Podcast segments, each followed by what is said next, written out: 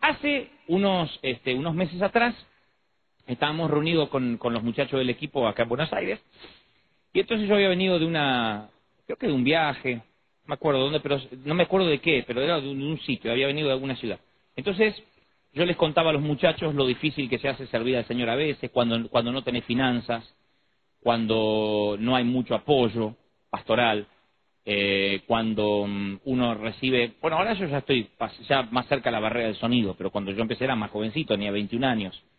Entonces empezamos a hablar como abriendo el corazón. Y entonces Enrique, que cantó recién, me dice que lindo algún día hacer una- un seminario o una charla y abrir el corazón, porque esto que nos estás contando nos bendice más que a veces cuando estás predicando formalmente.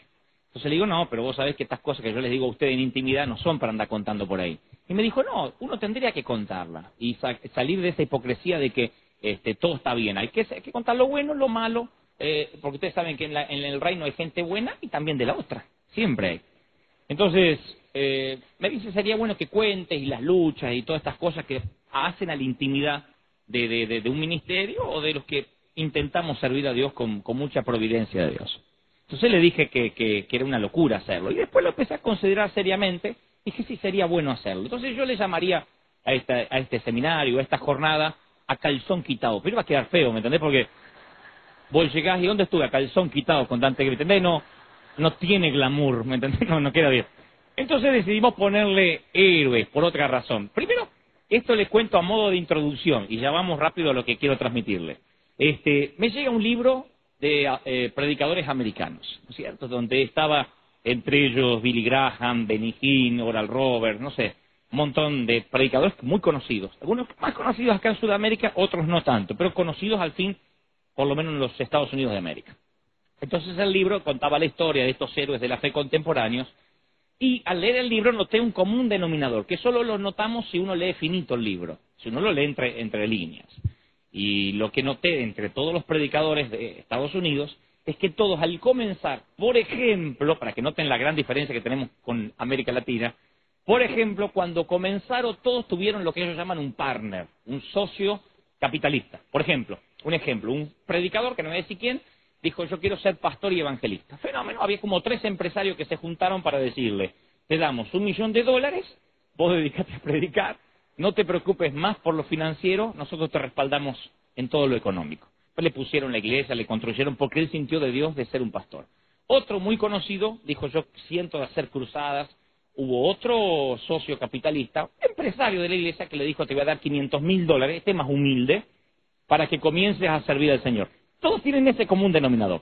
Yo después, hablando con algunos amigos gringos, descubrí por qué. Que el americano está acostumbrado a pagar visiones. Los latinos pagamos gastos. Por ejemplo, ¿cómo se levanta una ofrenda en cualquiera de nuestras iglesias? Hermano, ¿cuánto están contentos con la silla que tenemos? Eh? Bueno, hay que pagarla. ¿Cuánto lo creen? ¿O no? Entonces, espere, espere, espere. Entonces los latinos... No, si van a aplaudir no podemos avanzar, esperen. Entonces los latinos lo que hacemos es pagar gastos, siempre. Entonces a partir del gasto. Y a la, gente le molesta, nos molesta, porque a veces algunos, aunque los gastos hay que pagarlo, esto es una gran verdad. Pero las personas dicen, yo ya pago luz en mi casa, tengo que ir a la iglesia y me hacen socio también de la luz de la iglesia. Es decir, si hay superávit no me dan lo que sobra, entonces ¿por qué me tengo que hacer cargo del rojo? O de los gastos. Entonces los latinos acostumbramos a siempre hablar de gastos. Donde yo voy, y sabés que feo a veces ir a un país y eh, hay una cruzada, un evento, y el pastor anfitrión que me invitó, dice, hermano, ¿cuánto creen que podemos, si hacemos un esfuerzo, pagar el pasaje de hermano Dante, amén? Y la comida. ¿Cuánto lo creen que le podemos pagar la comida? ¿Vos estás? eh? Pues no, no sabía qué era poner. En cambio, fíjate la hermosura que tiene, el carisma que tiene un gringo, por ejemplo, para pedir dinero. ¿Cómo pide un americano dinero? Hermanos, con tu dinero, nosotros sacaremos a los drogadictos de las drogas, sacaremos a los eh, prostitutas de las calles, con tu dinero haremos un impacto nacional. Entonces, el americano promedio dice, epa, yo nunca hice eso con mi dinero. Con mi dinero solo pago luz, gas, pero nunca jamás con mi dinero salvé almas. Entonces saca el dinero y dice, yo pago la visión. Es decir, el dinero a lo mejor va para lo mismo, para pagar la luz, pero está pedido de otra manera por los americanos, ¿verdad? Entonces, cuando yo leí el libro este y descubrí que todos los que comenzaron a, a, a servir al Señor, en Estados Unidos, por ejemplo, eh, lo hicieron con socios capitalistas, con empresarios, dije indudablemente, los que estamos en esta parte de América Latina somos nada más y nada menos que héroes, no somos otra cosa. A menos que haya alguien acá presente que diga, no, no, no, a mí también me dieron un millón de dólares para empezar. Bueno, cortamos el seminario acá, nos sacamos todas fotos con vos y firmamos la Biblia todos. Pero si no, bienvenidos al seminario de héroes. Y para completar la, introducción, ya pasamos al módulo número uno, eh, hay una película muy, muy, muy famosa con este actor que después de la pasión ya no suena tan ungido como Marco Wick, es Mel Gibson. Viste que hasta arma mortal te parece ungido ahora, ¿no? Mel Gibson interpreta una película titulada Fuimos Soldados, que está en cualquier blockbuster o cualquier este, negocio de video. Fuimos Soldados está interpretada por este actor y narra la historia real del coronel Halmur y que está a cargo de un pelotón que es el séptimo escuadrón de caballería representando al escuadrón de caballería del general Custer americano. Pero esto es en, el contexto de la guerra de Vietnam. La historia ocurrió, verídica. Entonces tienen que ir a descender a, un, hacer una especie de cabeza de playa, descender a un lugar un territorio hostil, lo tienen que hacer con un grupo de muchachos que la mayoría son novatos, nunca fueron a la guerra, mucho menos batallaron, pero este coronel se las tiene que ingeniar para darle ánimo y valentía, imprimirle valentía a un grupo de gente que nunca peleó. Entonces, igual, aunque hayas peleado, yo no creo que nadie vaya con valentía a pelear sabiendo que la muerte es una opción. Pero él se para frente a un hangar, y ustedes lo van a ver esto en la película, se las recomiendo la película. Aparte que eh, algo de violencia, como toda película de guerra, pero tiene un buen mensaje. Entonces, ya va, más basado en una historia real. El general Halmur, interpretado por Mel Gibson, se para ante este escuadrón improvisado que va a salir a, cabeza de playa o una batalla en Vietnam y les da un discurso que hasta el día de hoy lo recuerdan los americanos como el mejor discurso que jamás haya dado un general en la historia del cosmos del universo. De hecho, en Washington hay una placa con las palabras de, este, de este coronel. Él les dijo, esta no, no será una batalla fácil, ¿Acaso ninguna la sea? Pero solo puedo prometerle dos cosas. La primera, que seré el primero en avanzar y el último en retirarme del campo de batalla. Y la segunda, le doy mi palabra de honor que todos, vivos o muertos, regresarán a casa. Hermoso te prometan eso. Ahora, pero fíjate, fíjate, fíjate porque es uno de los, dicen, de, de los eh, discursos más afamados de este coronel. Primero porque les dijo, yo voy a ser el primero en poner un pie en el territorio enemigo y el último en retirarlo. Y si ustedes siguen la película, van a ver que cuando la película ah, está por culminar, después que él se fija de que no quedó ninguno de sus soldados, es el último que retira un pie, tipo doctor de la Rúa. Es el último que se va. Entonces, él les da la Y eso, y eso alienta a los soldados, porque vos fíjate lo que, lo que sería para un soldado que un coronel te diga, vamos a la batalla, tranquilo, yo lo sigo por internet de casa. Es como que no te da tranquilidad. ¿Qué es lo que hace que un pastor sea un buen líder? Que va al frente, que va adelante.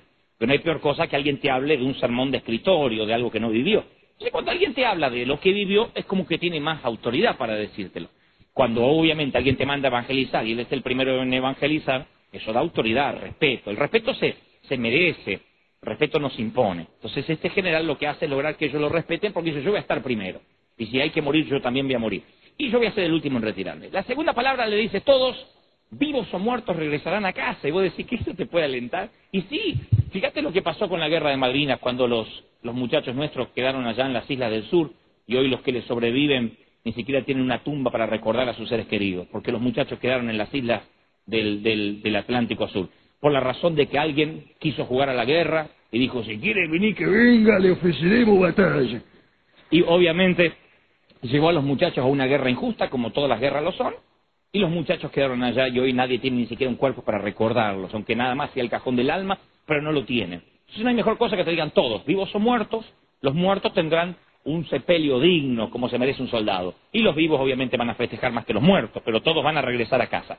Así que descubrí a través de la película una historia similar en la Biblia, muchos años antes, de otro coronel, otro ejército, pero esta vez es el rey David, en el Monte Bron, esta vez no habla el coronel, sino presuntamente uno de sus eh, soldados o generales, le dice, David, tú eres hueso de nuestro hueso y carne de nuestra carne.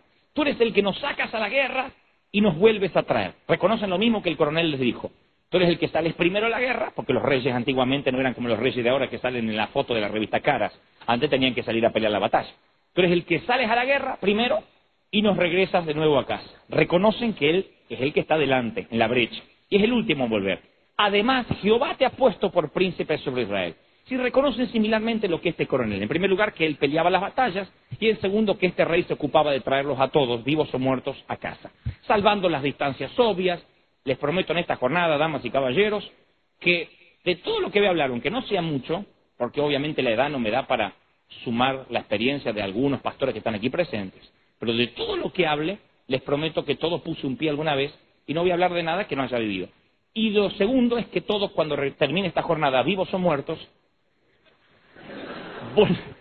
volverán con una visión a casa. Esa es la introducción que quería darles. Inclinamos nuestro rostro y oramos al Señor. Padre, gracias por esta mañana, por el increíble espíritu que hay, por este, esta expectativa, por, porque creo que tú nos has reunido y has arreglado una cita de hace mucho tiempo para hablarnos puntualmente esta mañana. Te ruego que pueda transmitir lo que considero has puesto en mi corazón para este tu pueblo y considero, Dios, que tú por, esta, por este día me has dado la providencia y la, la, fortuna increíble, divina, de prestarme los oídos de estos tus obreros de primera línea. Te ruego que esté a la altura de las circunstancias y transmita lo que considero has puesto en mi corazón para este día, sin omitir ni agregar a lo que sé que es tu revelación. En tu bendito nombre decimos, amén. Y una última cosa, y ya pasamos de, de lleno a Generación de Víboras parte 1. No, no, no, no, no, tranquilo, no. Pero una última cosa. Cuando termina la charla esta que tuvimos en la oficina hace unos años, dos años atrás creo que era, yo dije hace unos meses, pero era casi un año y medio, casi dos años atrás, que tuvimos esta charla donde nació de hacer héroes, ¿no? En todo el país. Cuando terminamos esa charla, eh, yo le dije al Señor que no me iba a, ni loco a meter a dar una charla, un seminario, si no tenía algo muy puntual de parte de Dios. Porque ustedes que vengan, que hagan el enorme esfuerzo de venir hasta acá, inviertan su tiempo, su dinero, etcétera, etcétera, etcétera, para que yo les diga algo que ustedes simplemente escucharon alguna vez, no tenía sentido. Entonces yo le dije al Señor que no quería decir algo, sino tener algo para decir. Entonces fue una búsqueda de mucho tiempo, de buscar al Señor en su presencia, y Dios nos dio una palabra muy puntual, que es medio controversial, yo sé que es controversial. De hecho, les cuento algunos testimonios lindos de los que tuvimos, algunos se pararon, se fueron, no, no ahora, porque eso ocurre siempre a la tarde, los enojos. Eh, no porque yo los exhorto, mucho menos. Se imagina que yo los traiga acá para exhortarlos o los haya convocado para eso. No, no, no, no, no, no. Sino porque es como medio peleagudo el tema y van a ver por qué. Pero es imposible llegar a este módulo, que es el tercero, sin pasar por los otros dos escaloncitos. Y no porque insulte vuestra inteligencia, sino porque si no puede haber eh, personas como me pasó hace poco en Bahía Blanca, que alguien que no estuvo a la mañana escuchó lo de la primera tarde y dijo, no, no, no, no, pero te olvidaste de mencionar lo otro, la oración es decir, es imposible ahora comprenderlo sin ver todo el contexto, pero sí creo que uno tiene que pasar por varios escalones que vamos a pasar para llegar a eso que es lo que creo que Dios nos reveló para transmitirles. Pueden creerlo, pueden no, pero sé que proviene de parte del corazón de Dios. Lo he compartido con muchos este, queridos hombres de Dios de nuestro país. Todos coinciden que sí, que es un mensaje de parte del Señor y voy a transmitírselo si el Señor me da la gracia para hacerlo. Pero debemos pasar por estos escaloncitos. Presten atención, por favor. Más como nunca antes prestaron atención a otro predicador en la faz de la tierra. Escuche. Oh, no sé si tenés la atención de la gente. ¿eh? Hay un profeta, ahí empezamos en el módulo 1 que se llama Héroes de Integridad. Hay un profeta que, mm, ah, una cosa más. Los muchachos, de, los de mi equipo dicen, ¿por qué habla? ¿Por qué no empieza, señor? Espera, ya termino, mira. Este es un librito que repartíamos, este, la repartimos en todas las provincias. Ustedes decían, ¿por qué no lo repartimos acá? Y es que cambió tanto lo, de como empecé que la gente hace ahora. La última provincia dice, no dijo nada lo que acá. Entonces, como cambió tanto, entonces dijimos, no, ya, es una vergüenza repartir ese librito porque Dios nos fue cambiando todo. Entonces, pero para no sentirnos mal, porque algunos piensan, ¿por qué, ¿por qué cobró cinco pesos? De hecho, vamos a hacer una cruzada en River el año que viene, va a ser gratuita como hicimos lo de Vélez, no levantamos ofrenda, nada. Pero le devolvimos el costo de inscripción en la revista, que por lo menos sale 4,90, 10 centavos, bueno, le debemos 10 centavos pero por lo menos le regalamos algo para que vean que no era el, interés nuestro este, sacar plata, mucho menos de, ustedes. Pero les voy a explicar que todo lo que tiene un costo se valora. Y no queríamos que esto sea como una cruzada donde, eh, pasé, vi, pasé, vi, y entré. Eh, ¿Cómo estaba el cohete? Fui al seminario, no quiero que sea así. Sino que sea la gente que por lo menos haga un esfuerzo simbólico y costoso al fin, pero que estén los que Dios quería que estén. Muy bien. Hay un profeta no de esos profetas que dicen, Dios me dice que vas a adelgazar pronto, hija mía, no, eso que te va a dejar feliz siempre, ¿me entendés? Eso es de Dios siempre. sino alguien que realmente tiene algo para decir. Uno de los últimos profetas, mi humilde criterio, que nos van quedando, y para aquellos que son más pichones, que no tienen la edad que yo tengo, pero son, son de la nueva generación bien flamante, que creen que no hay vida aparte de Marcos Witt. Porque vos le decís, nombrame tres siervos de Dios, eh, Marco Witt, Marco Barriento Danilo Montero. Tres más. Danilo Montero, Marco Witt, no, está trabado ahí, no lo saca el tipo. Está trabado ahí, no lo saca, no hay más nadie el país.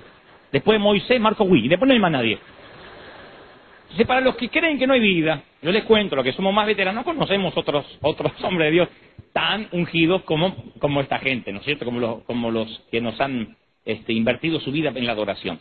Entonces hay un profeta que nos va quedando, que es escritor de un libro de, titulado La Cruz y el Puñal, La Visión, David Wilkerson, que hace poco estuvo en Buenos Aires. Les cuento algo de Chimerío Santo. Hubiese querido que esté Omar Cabrera Jr., porque él fue el que ofició de traductor y sabe más de este Chimerío Santo que yo. Yo me enteré de oídas. Un hombre que durante 77, 78 años nunca subió un avión. Nunca. Y se tejieron las más diversas hipótesis, a saber, algunos decían que no subía un avión porque este, tenía un mensaje muy puntual para el sitio donde estaba, local, en Broadway, en Nueva York, y como Dios lo llamó ahí, ¿para qué va a viajar a otro lado? Y cientos de invitaciones le llovieron por día, pero él no se movía, decía, hasta que Dios no me diga no, que ahí estaba. Otros decían que tenía fobia a los aviones, que no tenía miedo a volar. Ustedes dirán, ¿cómo un hombre de Dios puede tener fobia a los aviones? Yo, yo me considero un hombre de Dios, tengo fobia a la suegra y eso no me hace menos espiritual. Nada, yo amo mucho a mi suegra que anda por ahí también. Después se la voy a presentar. Si fueran buenas, Dios tendría una, pero en fin. y aparte mi suegra es re famosa, vos sabés dónde va, y dice, ¿tienes suegra Dante? Y la miran así. Pero yo hablo bien, si me llevara mal no hablaría de ella, obviamente, la ignoraría. Como la voy a ignorar el resto del día. Muy bien. No, no, no. Y así puedo seguir con los chistes fáciles todo el día. Entonces este hombre de Dios decía, bueno, ¿tiene fobia a volar? No, no tenía fobia a volar. Se sube a un avión con tres mensajes puntuales. Uno para, para Londres, otro para Argentina y otro para, para Chile. De hecho, a Londres les cuento más o menos el background. Esto no es ninguna, ningún secreto porque él lo contó a los pastores cuando estuvo hace poco acá en Costa Salguero. Él decía que cuando llega a Londres se para y les dice, mire, tengo algo de Dios para decirle. Muchos de ustedes ya renunciaron en su corazón. Ustedes líderes de alabanza, ministros de música, eh, presidente de jóvenes, siguen, porque, bueno, porque ya están involucrados en una célula, una barca espiga, como se llame, pero no, no, tienen la pasión que tenían en un inicio. Han renunciado en su corazón, pero siguen por inercia. Si no se arrepienten, en los próximos diez minutos Dios usará a otros en su lugar. Punto. Ese mensaje cortito, así directo, incisivo, puntual, sin vueltas, al grano, es lo que predicó en Inglaterra. Entonces los británicos buscaban entre las cortinas, porque le decía, y no pase acá al frente, ¿eh? busque un lugar entre los cortinados, había cortinado presuntamente toda la vuelta. Dijo, busque un lugar, hágase un eh, bollito ahí y pida perdón a Dios. Y un sollozo general. Los americanos, y esto doy fe porque tengo algunos amigos y creo que todos hemos visto este, predicadores americanos, misioneros acá en Argentina, y unos, unos predicadores excelentes. Pero los americanos me cuentan que ellos, cuando estudian misionología, que van a ir a un país, por ejemplo, latino, o un país que no es el suyo, obviamente, aprenden una materia que se llama culturización. Entonces vos nunca va a ver un misionero gringo quejándose del país o de la comida del país donde está misionando, jamás. En cambio, los argentinos sí somos de quejarnos, le cuento a los mexicanos. Los argentinos creemos que está Argentina y después el resto del mundo, que no tenemos enemigos, tenemos admiradores. Entonces yo he visto argentinos, por ejemplo, en otros países del mundo ir a la India y reírse de la ropa de la ropa de, los nativos, por ejemplo. Viste que en la India, por ejemplo, andan la, los varones con las túnicas y yo vi unos cuantos argentinos, ¡uh! con pollerita. ¡ah! ese es un argentino, ¿viste? No entiende la cultura y de lo que no entiende se ríe y se burla. Entonces, o ir a Estados Unidos, pedir un churrasco y te traen esa carne americana, ¿qué sabrán esto lo que una vaca, Dios mío? Es el argentino, el porteñazo. En cambio, el gringo no. Yo he escuchado gringo pararse ante la gente y decir, ah, qué, qué lindo aquí Bolivia y ah, se me hace correr tanto a Hollywood. Qué lindo, qué lindo. Sube aquí en Buenos Aires y tan parecido. A... Vos, no le crees. Ahora, no lo hacen por mentiroso. Lo hacen porque ellos eh, eh, prueban la comida típico. Eh, ah, deme mate, tomé mate. ¿Cuánto, ¿Cuánto vimos al gringo decir tomé mate? Que si no le explica rápido se pegan el zampazo así andan escupiendo hierba una semana. Una semana escupiendo hierba hasta que entendió que era por el... ¿No? Que también no creen que, que, está, que está frío hace, y vos ves que se quema hasta los inter- quedan con los ojitos así. Ah, tomen mate, ah. Pero igual van a decir que es rico. Aunque la mujer en privado va a decir, ah, todo del mismo pitilio, qué asco. Pero que si te pone a pensar es un asco, ¿no es cierto? Tomamos unos mates, ¿eh? Y todo. Le cae la obra acá arriba del mate. Es nuestra costumbre argentina. Toma mate. Después le vamos a convidar uno, vamos a tomar todos, uno. Wilkerson, la excepción a la regla. Para esto, es- usted dice, ¿y esto por qué esto está contando? Porque ahora voy a... tiene una razón, pero quiero darles un perfil de por qué me impactó. Porque él no, no, no, viene, no vino a quedar bien. Yo pensé que cuando venía acá a la Argentina iba a hacer lo mismo, y no es por falta de cortesía, ni mucho menos. Pero él se paró y dijo, tengo un mensaje de parte de Dios. Y dio el mensaje, así como lo dio en Londres, lo dio para los argentinos. Y a mí me sorprendió, yo estaba diciendo, y el pitilio y el NASA, al punto. Fíjate que es un hombre que tiene algo para decir. De hecho, tenía que ir a Chile, y no fue. Porque orando aquí en Buenos Aires, Dios le dijo, no vas a ir, aunque estaba todo organizado, porque yo tengo controversia con alguno de los que están organizando la, reunión. Y no fue. Decía, hay que tener, está muy seguro de Dios, que Dios te hable para hacer una cosa así. Como que ustedes están todos acá esperando y dice, bueno, Dante no va a venir, porque Dios le dijo que duerme, hijo mío, descansa esta tarde hoy. ¿Qué? ¿No me lo puede decir el Señor? Y ustedes tienen que ir todos porque el Señor me dijo, duerme, hijo mío. Es así. Es decir, hay que tener, pero fuera de todo broma, hay que saber que Dios te habló realmente para pararte y decir una cosa así. Entonces, cuando él vino a Argentina, todos queríamos saber qué Dios le había dicho. Pero la pregunta que él lanzó entre líneas, algunos se dio cuenta, otros no, pero yo que escuché eh, eh, en- personalmente uno de los dos de los mensajes, después me llevé todas las cintas, él dijo, líderes de Argentina, ¿qué les dijo el Señor esta última semana con respecto a su país? ¿Qué les dijo? Fíjate la, pregunta. ¿Qué les dijo el Señor esta última semana con respecto a la Argentina? La gran mayoría no supimos qué responder. Él dijo, miren, un, un 40 días antes del atentado de las Torres Gemelas, del atentado del 11 de septiembre, en nuestra iglesia el Espíritu Santo descendió en medio de un servicio y dijo, viene un juicio sobre esta ciudad en tantos días.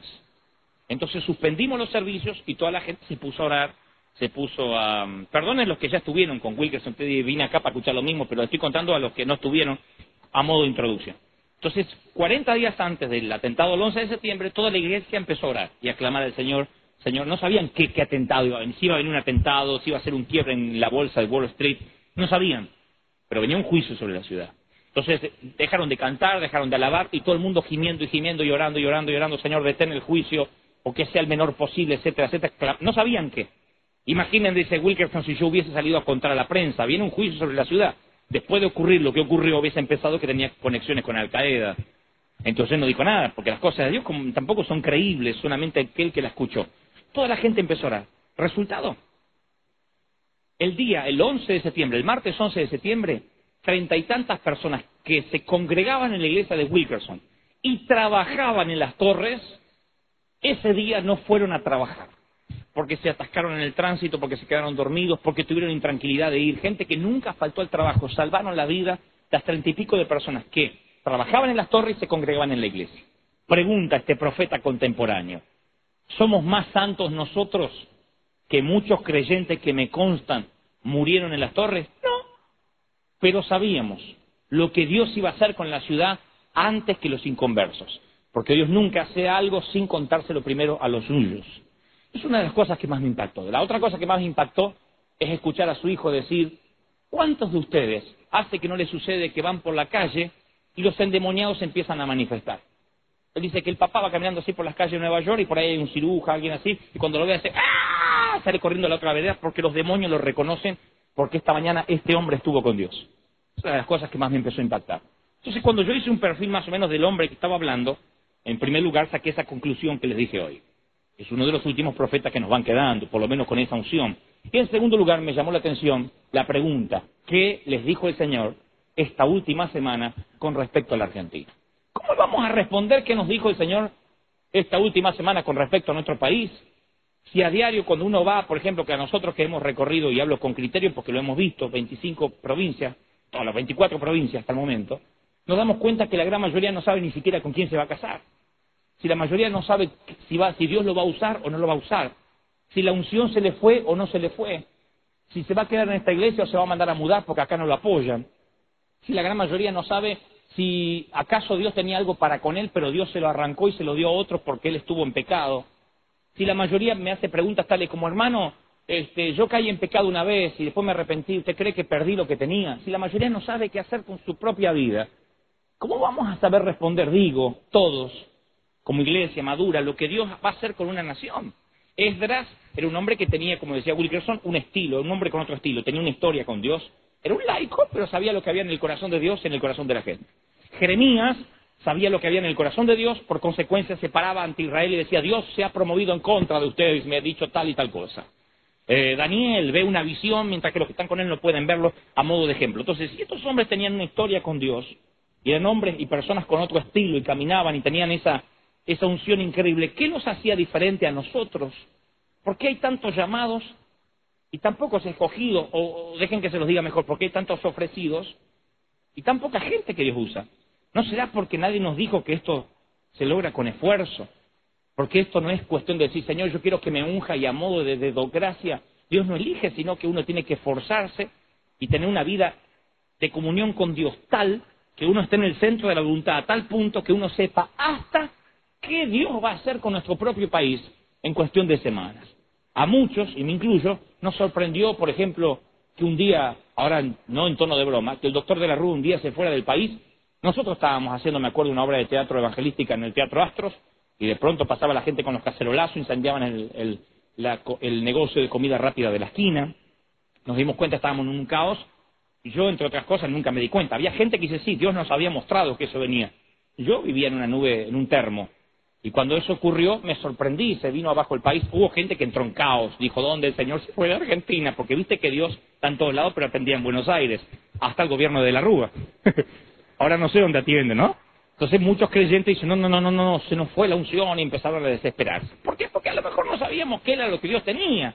Eh, me sorprendió ver el caso Bloomberg, por ejemplo. Le cuento a los hermanos de México, un, un hombre al que le mataron el hijo en un secuestro y este hombre salió a la calle a pedir justicia y por alguna razón la gente lo empezó a seguir como referente y reunió 100.000, 500.000, 600.000 personas como si fuera un político, un pastor o lo que sea, reclamando justicia lo hable. Pero de alguna manera él se levanta en contra del secuestro y es un hombre que habla en las Naciones Unidas, lo invitan a dar conferencias por el mundo y me sorprendió la ascendencia que tuvo. Claro que pagó un precio muy alto. Yo no quisiera que me maten un hijo para juntar 500.000 personas, ¿verdad? Pero digo, me sorprendió que eso ocurriera y hubiese querido saberlo antes. Me sorprendió no saber bien durante un tiempo. Después lo descubrí, o el Señor me lo reveló, pero durante un tiempo no sabía qué lectura espiritual darle a eso. Lo que más me impactó es qué te dijo el Señor esta última semana con respecto a la Argentina. ¿Saben por qué muchos durante lapso de nuestra vida no sabemos qué es lo que Dios nos dijo? Porque esta es la generación que casi no ora es la generación de la menos oración posible. Esto no es una crítica a ustedes. En todo caso, déjenme que le diga que es una autocrítica. Mi, mi primer pastor, he tenido tres o cuatro en la vida, pero el primero era un pastor alemán. Nacido en Alemania y aparte es pastor alemán. Con todo lo que eso significa, un pastor alemán. Después le explicamos, pastor, al que no entendió le explicamos después lo que sigue. Pastor alemán.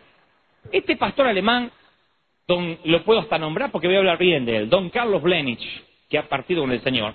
Este, este pastor tenía la particularidad, como acá en Argentina hay dos, dos tipos de nacionalidades que les cuesta agarrar el idioma, los italianos y los, y los alemanes, por más que estén 50 años acá.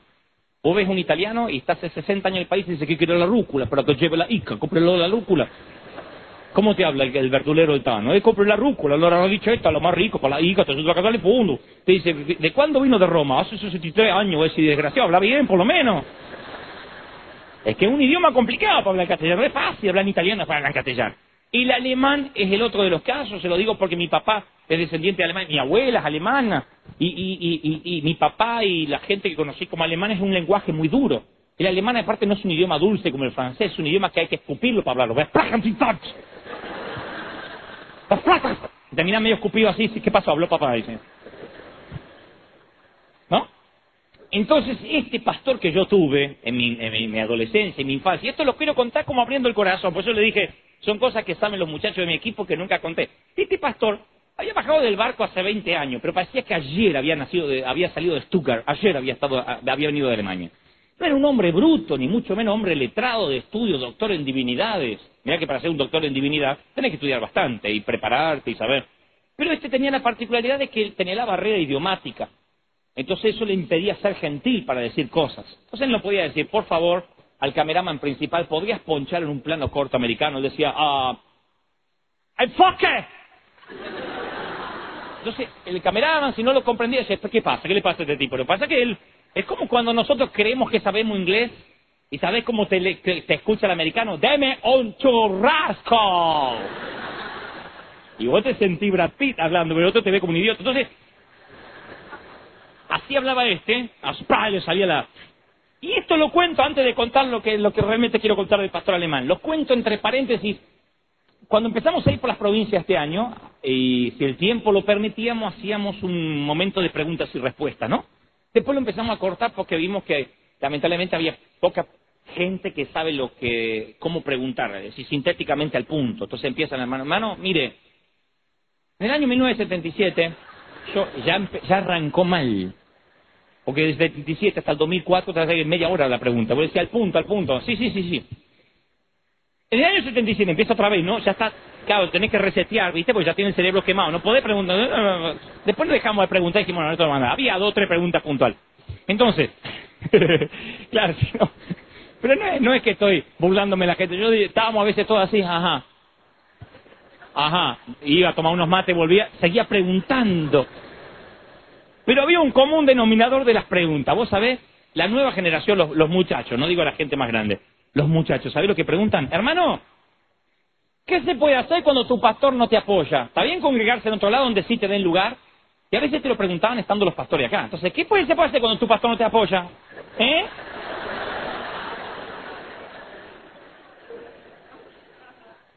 Vas a sacar foto, te poso para la foto. Si me salía así, así. Te poso para la foto que salga bien, ¿eh? Va a sacar hoy la ya. A ver, escucha. ¿Qué te puede hacer cuando tu pastor... ¿Qué te puede hacer cuando tu pastor no te apoya, eh? Porque hay pastores que son retrógados. ¿m? Así. Pero esto, esta es una Argentina globalizada, se los digo ya. Esto no es más, viste, que cruzaba la General Paz y bueno, la gente de los bonaerenses. O te ibas a Salta y le- los salteños y los jujeños. Este es un país globalizado como el mundo. Yo iba caminando por Salta y esto va a sonar hasta este un, un pensamiento demasiado porteño, ¿no? Porque usted, algunos dirán, sí, yo ya lo sabía. Yo no. Yo pensé que el interior todavía estaba eso, que acá la gente es más sana, que acá puede dejar la llave puesta, nadie se lleva lo que no es de él. No. Te asaltan en Jujeño, pero te asaltan. Vos, vas por Salta, por Jujuy, por ejemplo, lo mismo que caminar por la calle Florida. Acá, un ciber, un- los chicos consumiendo pornografía en todos los ciber así, cada, cada cuatro pasos, un ciber detrás del otro, no es más, viste eso que vas y te encontrás con los changuitos cañeros así en Tucumán. Un país. Las preguntas también son igual que acá, es decir, el mismo problema que hay acá y en Chaco y en, y en Tierra del Fuego. Entonces te pregunta, dice, ¿qué pasa cuando tu pastor no te apoya? ¿Eh?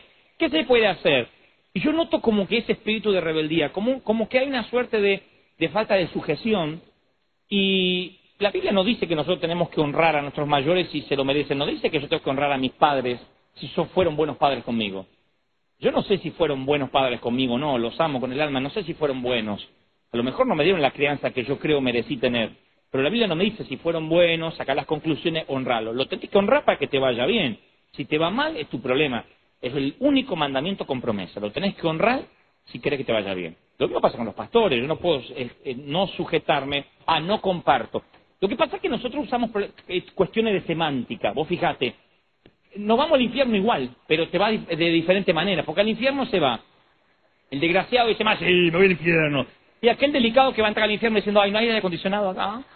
Pero, pues se van los dos igual. Sí, al infierno se va el chismoso y se va aquel que jamás chismea, que se desahoga en familia.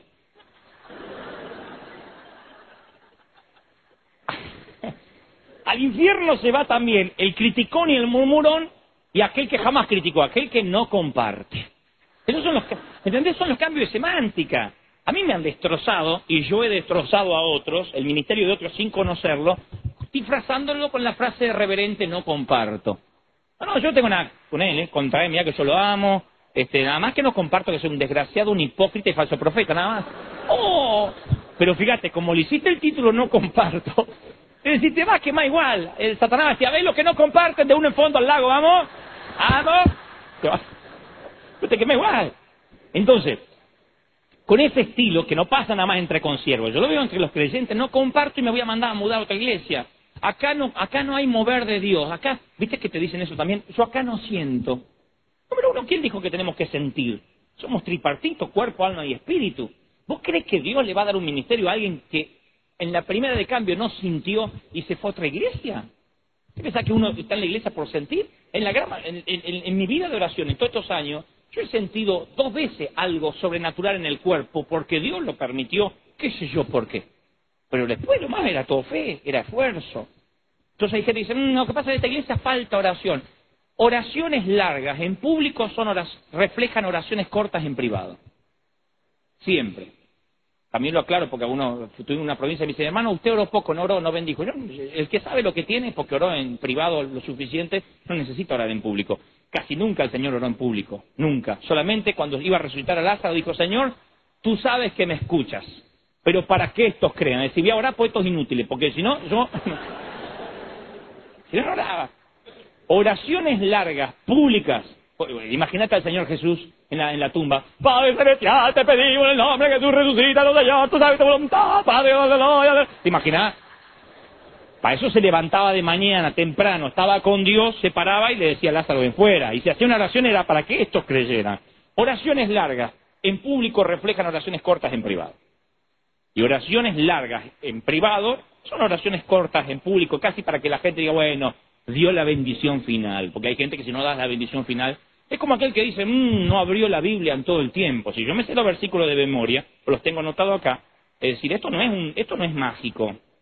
No es que la palabra. O no escucharon ustedes testimonio de gente que dice, hermano, me metí en la villa miseria con la palabra de Dios. Le chorearon hasta la Biblia porque se pensaron que esto era mágico, ¿o no? Y uno escuchó su testimonio que le disparó una bala y la bala se paró justo en el Salmo 43. Bueno, está bien, pero a lo mejor iba con el libro gordo de Petete y pasaba lo mismo. Digo, ¿cuándo esto tiene poder? Cuando forma parte de la dinámica de mi vida, cuando la leo. Entonces, cuando la, tampoco cuando la leo, cuando la leo y la vivo. ¿No es cierto? Porque yo conozco testigos de Jehová que saben mucho más de Biblia que nosotros. Entonces, cuando uno la lee, la vive y esto forma parte de mi dinámica de vida, entonces esto cobra poder. Si no es un libro. De hecho, este libro, cuando mis padres eran inconversos, tuvieron 30 años, tuvieron una Biblia en la biblioteca. ¿O te pensás que estaba ungida la biblioteca? No, es un libro más. Hasta que descubrimos la vida que había en el libro. Lo mismo pasa con aquel que dice, mmm, hermano, no oró en público. El que, el ora demasiado en público, yo a mí me da ciertas dudas. Yo digo, a lo mejor no está hablando mucho en privado. Entonces, hay gente, vuelvo al tema, que dice, hermano, ¿qué se puede hacer cuando tu pastor no te apoya? Este pastor alemán, yo le voy a decir lo que se puede hacer. Este pastor alemán que yo tenía, tenía, era una suerte de barómetro. Porque esto es como cuando vos te vas de la secundaria, ¿viste ahora que están terminando las clases? Del que más te vas a acordar de que te exigía. No del profesor que te dejaba hacer cualquier cosa. Cuando sos muchacho, ¿a quién más? Al que te deja hacer cualquier cosa, al que te deja copiar. Pero cuando pasan los años, del que más te acordás es de aquel que te dejó un resto para la vida ¿no? Entonces, mira qué bueno este profesor como me enseñaba. Yo me acuerdo de una maestra que se paraba. Ayer estuve en la... Espero que no haya ninguna de la de ayer. Ayer estuve en el acto de mi hijo, de, mis hijos. Entonces, las maestras de ahora no tienen ni nombre maestra, se llaman Jessica, Solange, Jasmine, Sonia. En mi tiempo llamaban señorita Di Pietro. ¿O no? Señorita Prapronik. Es decir, cuando nacían la mamá le ponía nombre de señorita porque iban a ser maestras. Y las maestras, a veces mi hijo escribe vacaciones con S. Yo digo, no puede ser que esté tan preparado para bruto, vacaciones va con C. Dice, no sé cómo se escribe, por ejemplo. O te dicen este mm, eh, vacaciones con B larga, por ejemplo. Yo digo, vacaciones va con B corta, Brian. No sé, me ya, no sé, no enseñaron eso. En mi tiempo la señorita decía, ¿qué hicieron en las mm, vacaciones? Si después de eso escribía vacaciones con B larga, te atender, hermano, ya está. Bueno, escucha, no, yo me abro así puertita, después esto como la computadora, voy abriendo ventanitas y no llego nunca a lo que quiero llegar. Acuérdense que estoy en el pastor alemán, acuérdense acordar. Escucha, fíjate cómo nos enseñó reglas ortográficas la señorita este, Di Pietro, que aparte eran señoritas de, de, que nacían. No tenían marido, nacían viudas, ¿te acordás? Eran viudas. Viudas de nacimiento y tenían un hijo en la base vicecomodoro Marandio, servía a la patria. Porque toda la familia servía a la patria, ¿o no? Y se pintaban así como una puerta y se paraban y decían, ¡Alumnos! Fíjate cómo me enseñó reglas ortográficas. Mi hijo a veces dice, ¿cómo se, cuándo, ¿cuándo la palabra cómo lleva acento? ¿Cuándo la palabra cuándo lleva acento? ¿Cuándo qué lleva acento y cuándo qué no lleva acento? Yo no me lo olvidé nunca más, no porque soy un genio en reglas de ortografía. Un día llegó la maestra, dijo, buenos días alumnos, he reñido a un posadero. En otras palabras, me he enojado con, un dueño de un bar. He reñido a un posadero. ¿Por qué? ¿Cuándo? ¿Dónde? ¿Cómo? Porque cuando, donde, cómo sirven mal, me desespero. Las primeras llevan, las segundas no llevan. No te olvidas nunca más. Esas maestras son las que yo me vea que han pasado años, tengo 36 y me sigo acordando de la señorita Di Pietro, que te enseñaba esas cosas te la quedaba para toda la vida, así así. ¿Por qué? ¿Cuándo? ¿Dónde? ¿Cómo? Cuando son preguntas llevan, cuando no son preguntas, porque cuando, dónde, cómo, no llevan acento. No te olvidas nunca más. Y eso. Bueno, este pastor alemán era uno de esos docentes espirituales. El hombre tenía un barómetro para saber si vos habías orado. Él decía, que no le salía la palabra privado. Así que perdonen que yo voy a ser totalmente consecuente a lo que él decía. Él decía, lo que usted no haga en el ropero, era sinónimo de privado, ¿no? O en el cuarto. Lo que usted no haga en el ropero, se ve en el público. Y usted tiene que estar, si está aquí una hora, dos horas, el doble, orando. Porque aquí tiene que dar aceite fresco. Y él tenía un barómetro para saber si vos habías orado o no. Él te miraba así, vos ibas a subir a tocar la música así, él te miraba y decía, y vos hacías, pues te miraba y él sabía que no habías orado.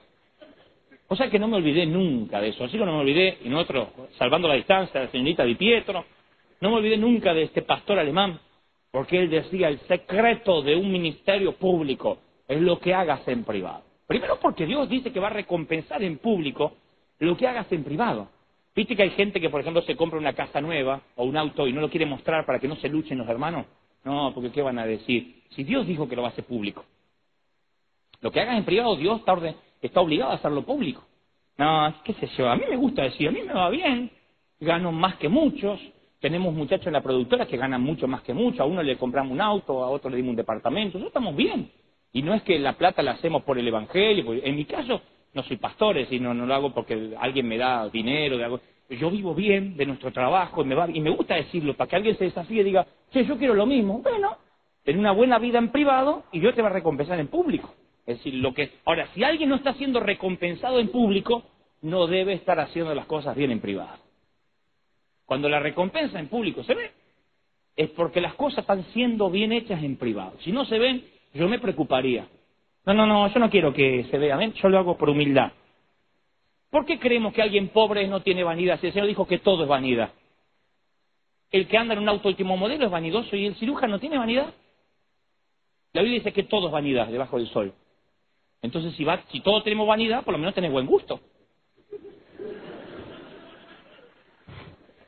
No, yo me pongo este pantaloncito viejito, tengo nuevo, pero me pongo este viejito para que no diga nada. Pero es igual, soy vanidoso igual ponete uno con buen gusto, por lo menos no, no, no, evitanos el, hecho de mirar algo viejo, ponete, si tenés algo lindo y podés eh, tener la providencia de elegir, si todo vanidad, elegí lo bueno. Ahora, cuando uno hace las cosas bien en privado, Dios te recompensa sí o sí en público. Eso es algo que, es una promesa de Dios. Este hombre sabía ese secreto. Entonces decía, lo que usted haga en el privado, en el ropero, se le ve en público. Y vos pasabas y él tenía un sensor, decía, mmm, usted no robó. No me lo olvidé nunca más. El secreto a través de los años es la vida de oración. ¿Qué le dijo el Señor esta última semana? Preguntaba David Wilkerson. La mayoría no pudo responder, a lo mejor porque no habían orado esta última semana. A lo mejor porque sabían trabajar en una célula, o trabajar en, alabanza, o cantar, o, afinar cuando entraban en una alabanza, o tocar el teclado, o lo que sea. Pero no tenían vida de oración. Entonces, cuando uno no tiene vida de oración, inmediatamente uno deja de orar y por consecuencia reemplaza, como bien dijo, vuelvo a mencionarlo, Wilkerson, reemplaza la falta de oración por la fe. Lo tomo por la fe en el nombre de Jesús. Y eso no es fe, eso es fiaca. Eso es no querer ir al secreto de Jehová, al privado, para que Dios después te recompense en público. Ahora, yo no los voy a dejar así con este mensaje nomás. Hermano, vayan al privado porque te van a decir, pero yo ya fui un montón de veces y de eso voy a hablar ahora, pero déjenme avanzar. Era, era alemán este, vos tenías que pasar y se tenía que notar la unción. Claro, con todas las cosas este, legalistas de la época, donde él decía, hermano, que se note, que se note la unción. Entonces vos tenías que pasar y cantaba fuerte. Decía, cante fuerte. Vos no podías pasar como ahora, viste que algunos están, viste los, los, los, los músicos, por ejemplo, cuando vos lo ves así.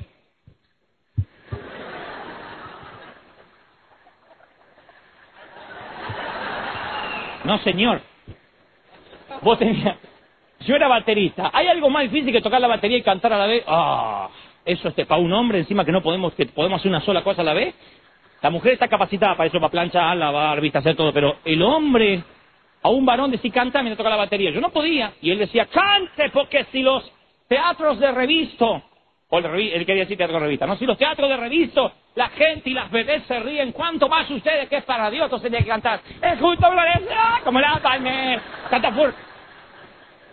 Y pasaba alguien a cantar una alabanza y nada, es que me olvidé la letra, ¿eh? Y cante con meta lengua si se olvidó la letra. Entonces decía, todo tenía que estar. Había que cantar fuerte, fuerte. Entonces desafinamos todo, pero fuerte. No sé, pero que se tenía que notar. El alemán cantaba una canción con, la, con, la, con el acordeón, él tocaba el acordeón y decía, el justo florecerá como la palmera.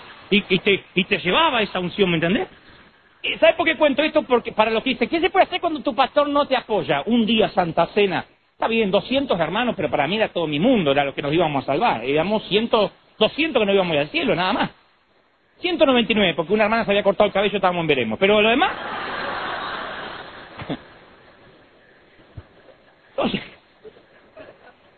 años convenciéndolo para que comprara una batería, porque él decía que esa batería no era de Dios, pero lo convencimos y los jóvenes juntamos plata, nos compramos una batería sencillita, pero batería fin, y yo empecé a tocarla.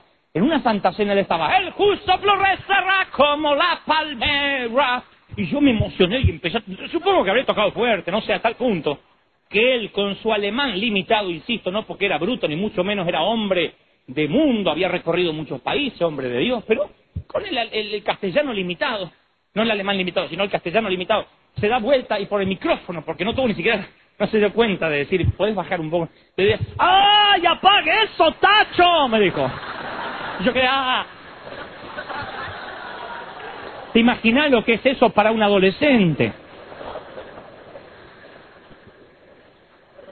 Llegué a casa y dije, yo toco más y,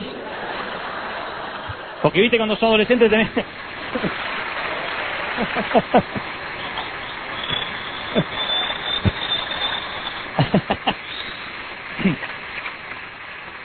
No toco más, porque cuando sos adolescente tenés mucha verborragia, ¿no? No toco más, Mi papá me dijo, usted va ahí y toca la batería otra vez. ¿Por qué? Porque usted lo hace para el Señor. Y mi hijo, usted va a tocar ahí. ¿Sabe por qué cuento esta anécdota? A modo de a modo de ilustración para que ellos dicen, ¿qué se puede hacer cuando tu pastor no te apoya? ¿Qué sabrán lo que es falta de apoyo? Para que te digan, Julio, apague eso, tacho. Y al otro día, y al otro domingo vení con los palitos otra vez.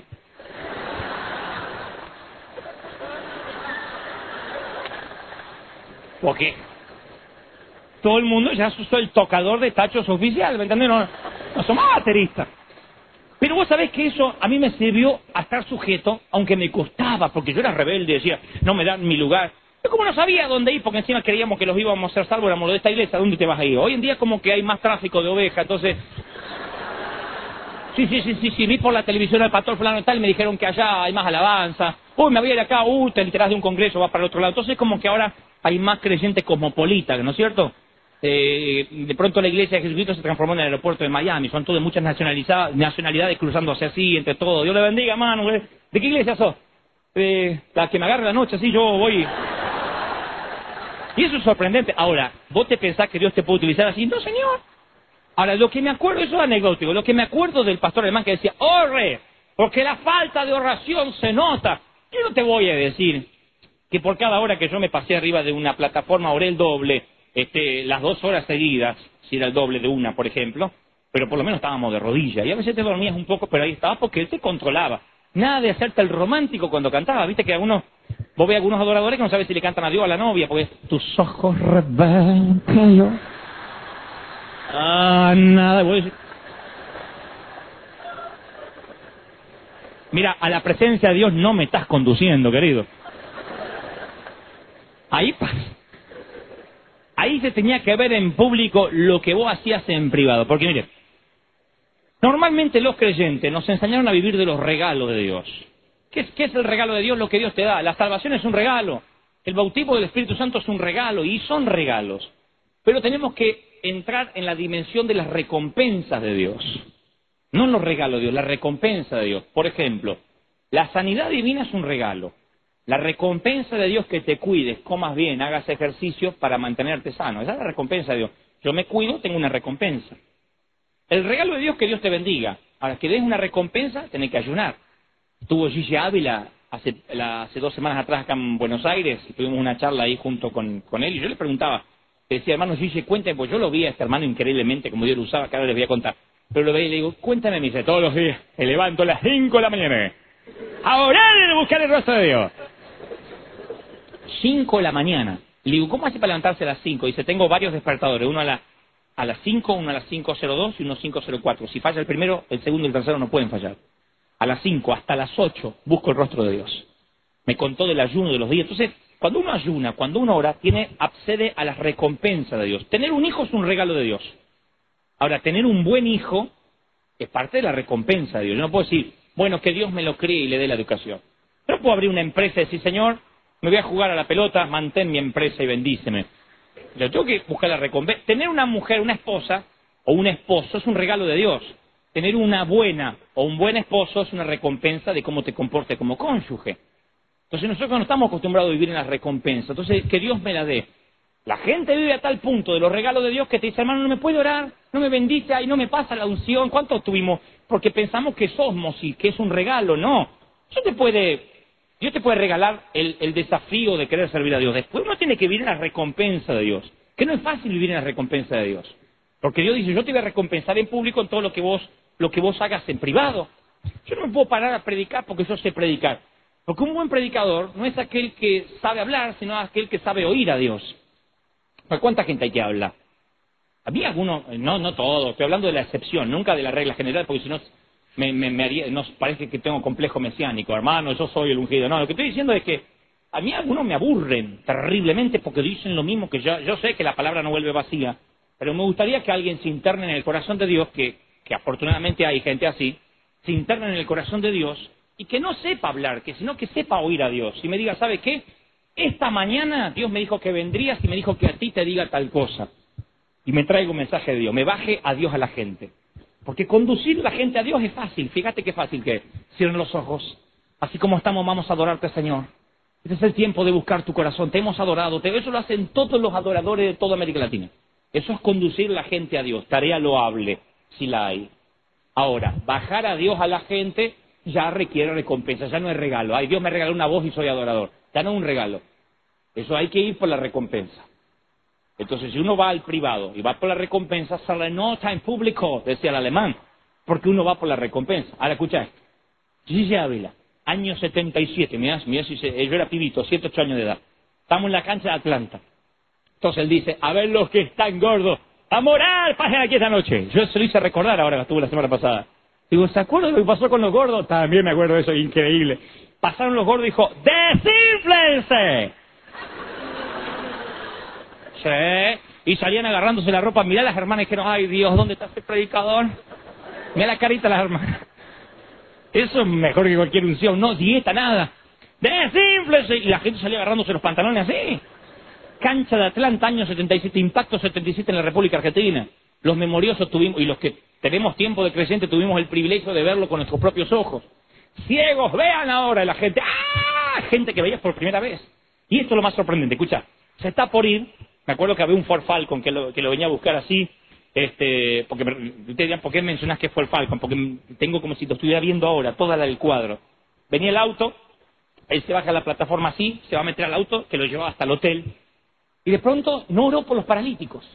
Estaba mi papá y me dice, no oró por los paralíticos, estaban todos los paralíticos así, toda la silla de ruedas así, una la del otra.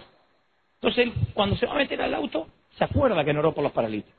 Entonces viene pero no les va a orar contra todos los este, pronósticos, va y lo saluda, Dios le bendiga, Dios le bendiga, así a cada uno, a cada uno, a cada uno. Y a medida que lo iba saludando, los paralíticos iban parando.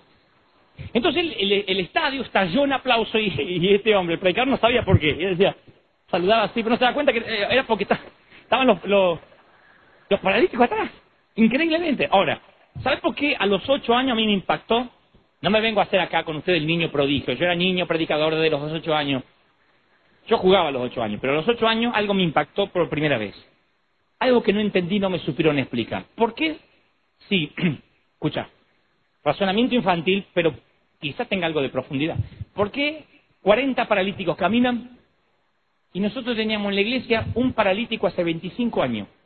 José Pinto se llamaba. Cada culto de domingo cantamos todo. Una mirada de fe, una mirada, lo sacamos así por el, por el atrio, en la que puede salvar al pecador. Una mirada de fe, una mirada al Señor en la que puede salvar, y entre dos, así.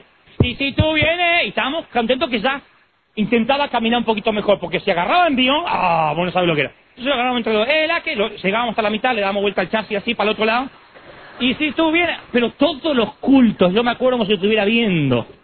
Y a veces el ungide le agarraba el ataque de frío, lo, lo soltaba, decía, camina, camina, camina, y decía, ah, ah, y se caía de trompa Balbis.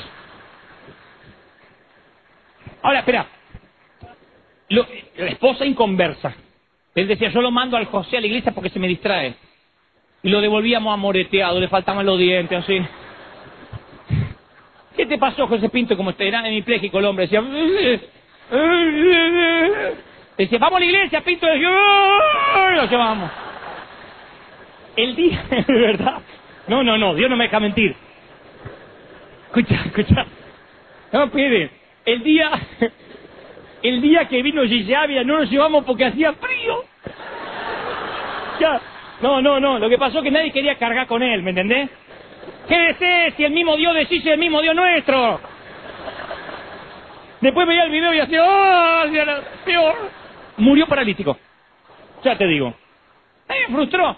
Teníamos un borracho en la iglesia. Vos no podías tener iglesia si no tenía un borracho. Don Ibarrola era el nuestro.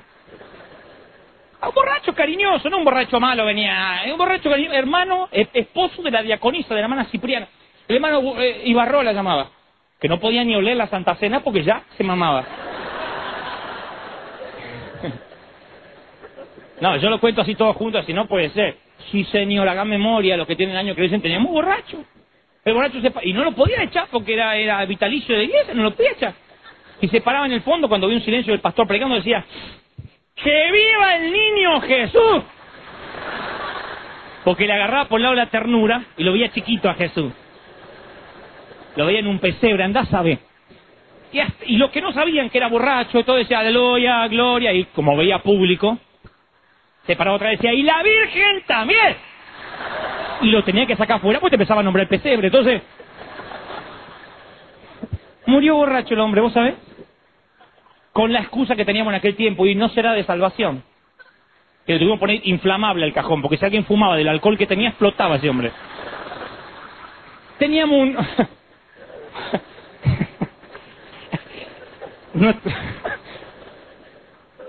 Teníamos nuestro propio endemoniado, Acuérdense, hagan memoria lo que tiene.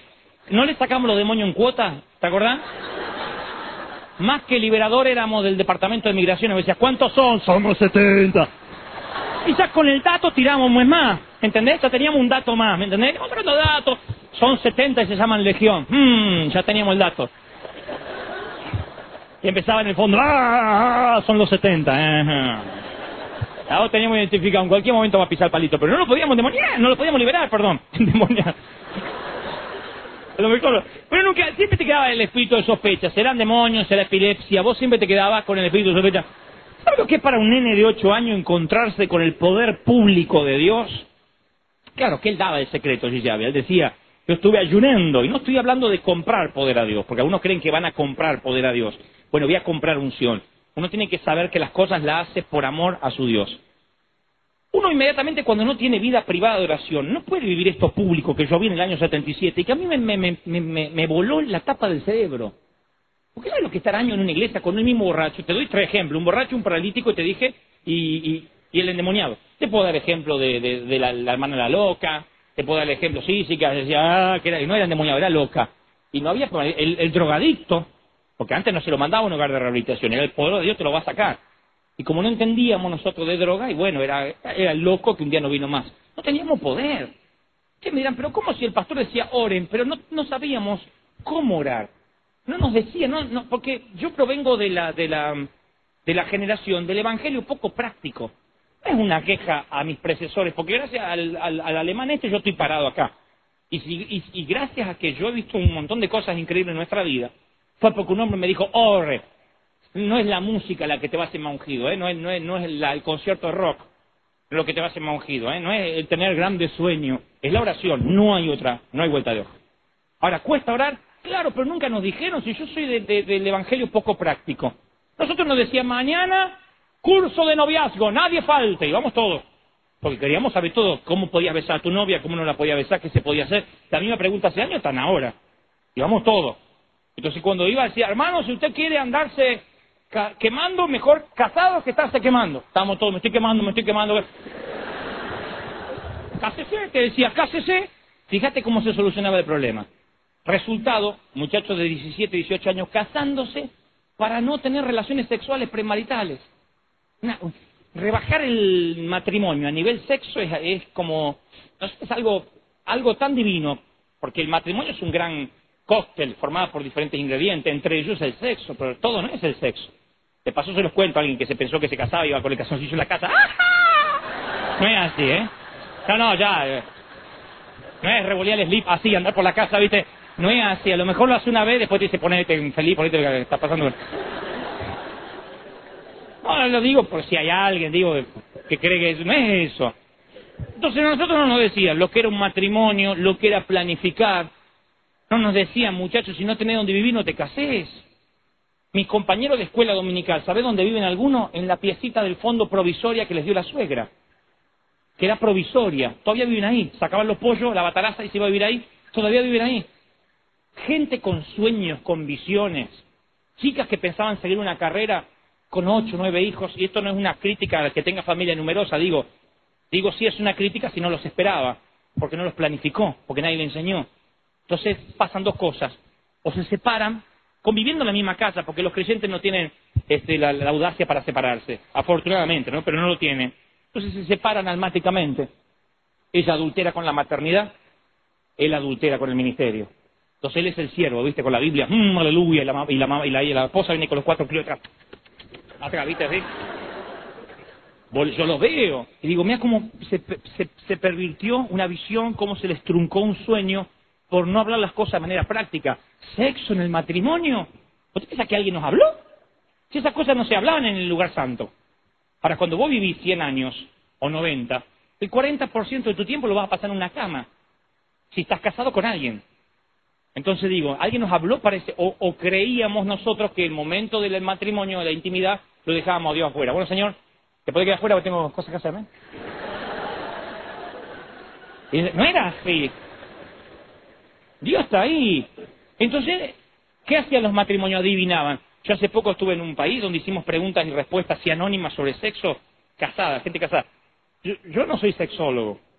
Me, interioricé con algunos amigos sexólogos cristianos, pero, pero entonces trato de hablar siempre con criterio, alturas, porque soy consciente que puede estar mi hijito de 10 años o mi mamá allá al fondo, y ninguno de los dos se tiene que poner colorado, ¿no? Porque no es cuestión de hablarlo chabacanamente, torpemente, tiene que darse con altura y con el respeto que merece un púlpito, por ejemplo. Entonces así lo dimos. Pero claro, hablamos claro, lo que edifica, lo que no edifica, porque ahí entramos en la delgada línea que no puede decir esto es pecado o no pecado. Vayan a buscar el Salmo 190. No es así. Tienen que hablar en una línea delgada, es como hablar de la masturbación. No puede decir es pecado o no pecado, porque ¿y a dónde dice no os masturbéis? O mirá qué bueno que os masturbáis junto en armonía. No, no dice eso. Entonces vos tenés que entrar en una línea delgada y decir, por ejemplo, mira, si la Biblia habla de todo un capítulo de los pensamientos impuros, de lo que hay que pensar, el pecado está en la, en la mente, no en los genitales. Entonces hay que ser medianamente inteligente y sabio para decir, una persona que tiene eh, eh, autosexo no está pensando en la flora y la fauna de la Mesopotamia, obviamente. Entonces no hace falta aplicar más nada, listo, entendieron. Así fuimos hablando del sexo, claramente. Entonces las preguntas que había Vos no podés creer, de lo que se imaginen, que no vamos a repetir por razones obvias, pero desde matrimonios que se permiten cualquier cosa dentro del sexo, lo que sea, lo que se imaginen, porque todo está permitido porque ya nos casamos, atados a pornografía, atados a sadomasoquismo, lo que se imaginen, y matrimonios que se prohíben todo porque todo es pecado. Entonces están los dos amargados, no disfrutando del sexo porque todo es pecado. Como no hay información, ¿a quién le van a preguntar? Al líder que parece más cara amargado que ellos, entonces no, no se arreglan a preguntarle.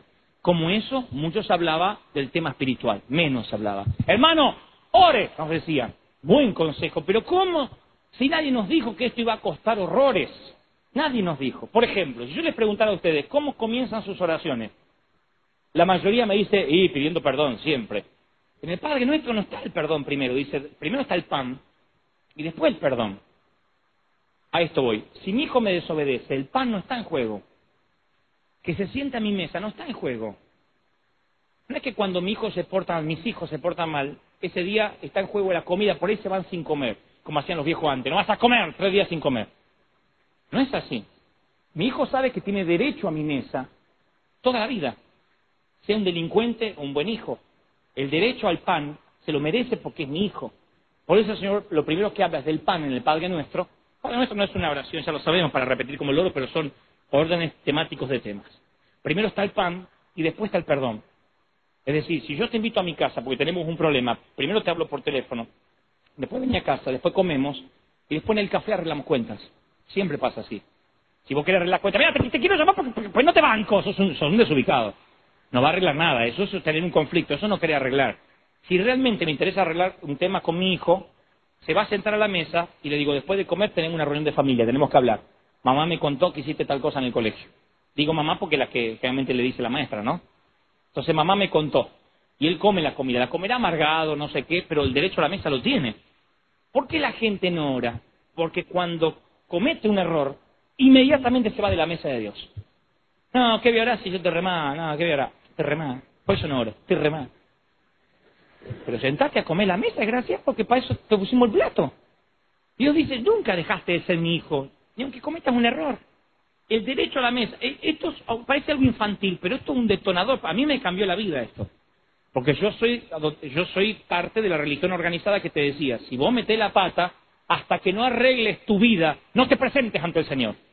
Y uno cree que, si, yo no soy así como padre, y si vosotros, siendo malos padres, saber dar buenas dádivas a vuestros hijos, Ahora pensá los que no son padres, ¿le, impedirían a tu hijo comer porque rompió un jarrón? O le dirías, sentate a la mesa y después vamos a hablar de jarrón. Si querés hablamos antes, pero, yo pero, pero sentate a comer. La comida no está en juego. Lo que sí está en juego es la recompensa. Mi hijo a lo mejor no va a recibir una recompensa, no lo voy a felicitar por romperle el jarrón si lo hizo a propósito. Pero el regalo está. Y el regalo es que la unción está. Mira, yo fui hace poco a una organización importante acá en el país, ¿no? Estaba en las oficinas, mientras que estoy esperando a los pastores, alguien abre la puerta así, y sale un pastor asociado, un ministro de alabanza. Me dice, ¡Dale! ¡Dale! ¡Dale! Así me llamó. Tipo onda, se me está incendiando algo. Yo dije, sí. Me dice, vení, vení. Digo, no, estoy esperando que me atiendan por la notar. Me dice, no, pues tenemos diez minutos, por favor, por favor. Y lo vi desesperado. Entramos, tras mí, dio dos vueltas de llave. Ahí me corrió un frío por la espalda, ¿viste? Porque dije, qué sé yo, viste, está, está confundido últimamente las cosas. Por ahí es varón, pero no fanático, esas cosas se te cruzan. Entonces cuando, cuando, no, cuando nos sentamos, me dice, mira, veía que tenía un portarretrato con la familia, le hago la historia corta, me decía, mira, a mí internet me llegó tarde, pues yo soy de tu generación, yo tengo 40, tu abuela dije yo, yo tengo más joven, ¿no? Pero me dice, a mí me llegó tarde internet, me enseñaron mis hijos a manejar el mail. Pero a mí me da curiosidad ver que hoy chicos de 13 años caen en pecado sexual. Le da la curiosidad que me dio a mí al principio cuando empecé a trabajar con los jóvenes, porque en mi tiempo había uno que decía, caímos en pecado. Y decíamos, ¿cómo cayó? ¿Eh? Cuente, cómo, o sea, porque queríamos saber detalles, no sabía cómo caer en pecado, no sabíamos de verdad. Había más hipocresía, eso sí, ¿no? Pero no sabíamos, había uno que había en pecado y se enteraba todo el barrio. Hoy en día es casi la regla en las iglesias, no, novios que se manosean, novios que tienen relaciones sexuales pero porque se van a casar interpretan que está bien, novios que no miden los besos y besos que incitan a un desorden sexual. Convengamos que ningún novio se da beso de pico, por más ungido que esté. Pero digo, hay besos que demuestran cariño, que demuestran suavidad, que demuestran el cuidado hacia la pareja, y otros novios, y otros besos que son traquetomía, que la chica se... ¡Ay, quedó así! No, Es otra cosa. Eh, Si sos inteligente, sabés que se puede y que no se puede, porque uno sabe lo que te edifica y lo que no te edifica. Punto. Entonces este muchacho, este muchacho me dice, mira, a mí me llegó tarde internet. Es del tiempo donde veía como una cosa de locos en la secundaria, una película de Isabel Sarli, que hoy te las pasan en Cartoon Network. Él la veía. Bueno, entonces dice, "Uy, yo entro a internet, te dice, tengo banda ancha acá, y vi imágenes pornográficas. Ah, entré porque había un mail que me invitaba a entrar y entré. Te confieso porque entré, porque soy un hombre grande, me dice, entré por curiosidad, no por morbo. Porque dije, voy a ver qué, es lo que afecta. Es más, mi- mira mi inocencia, dice, mental, que yo pensé que había erotismo, no pornografía bruta, llana.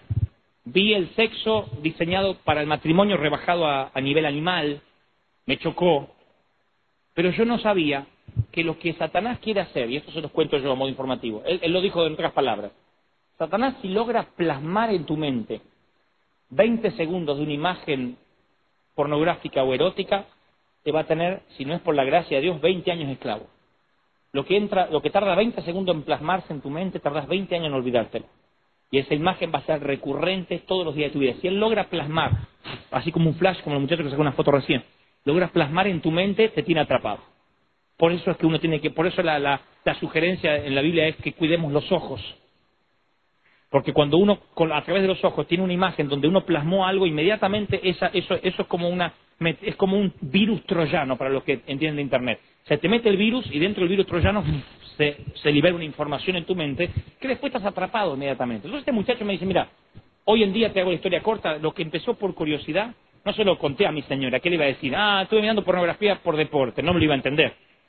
Hoy en día miro pornografía, dice, cuando ella no está, busco los momentos para estar en mi oficina y mirar, tengo terror de que mis hijos me descubran, terror de que mi esposa me descubra atrapado en este flagelo. Sé que esto me está costando la unción, me está costando la unción, ya no soy el mismo para ministrar. Lo primero que dejé de hacer es de orar. ¿Qué es lo que hacen, lo que hacen todos, lo que hemos hecho todos? Porque el pecado no es solo sexual.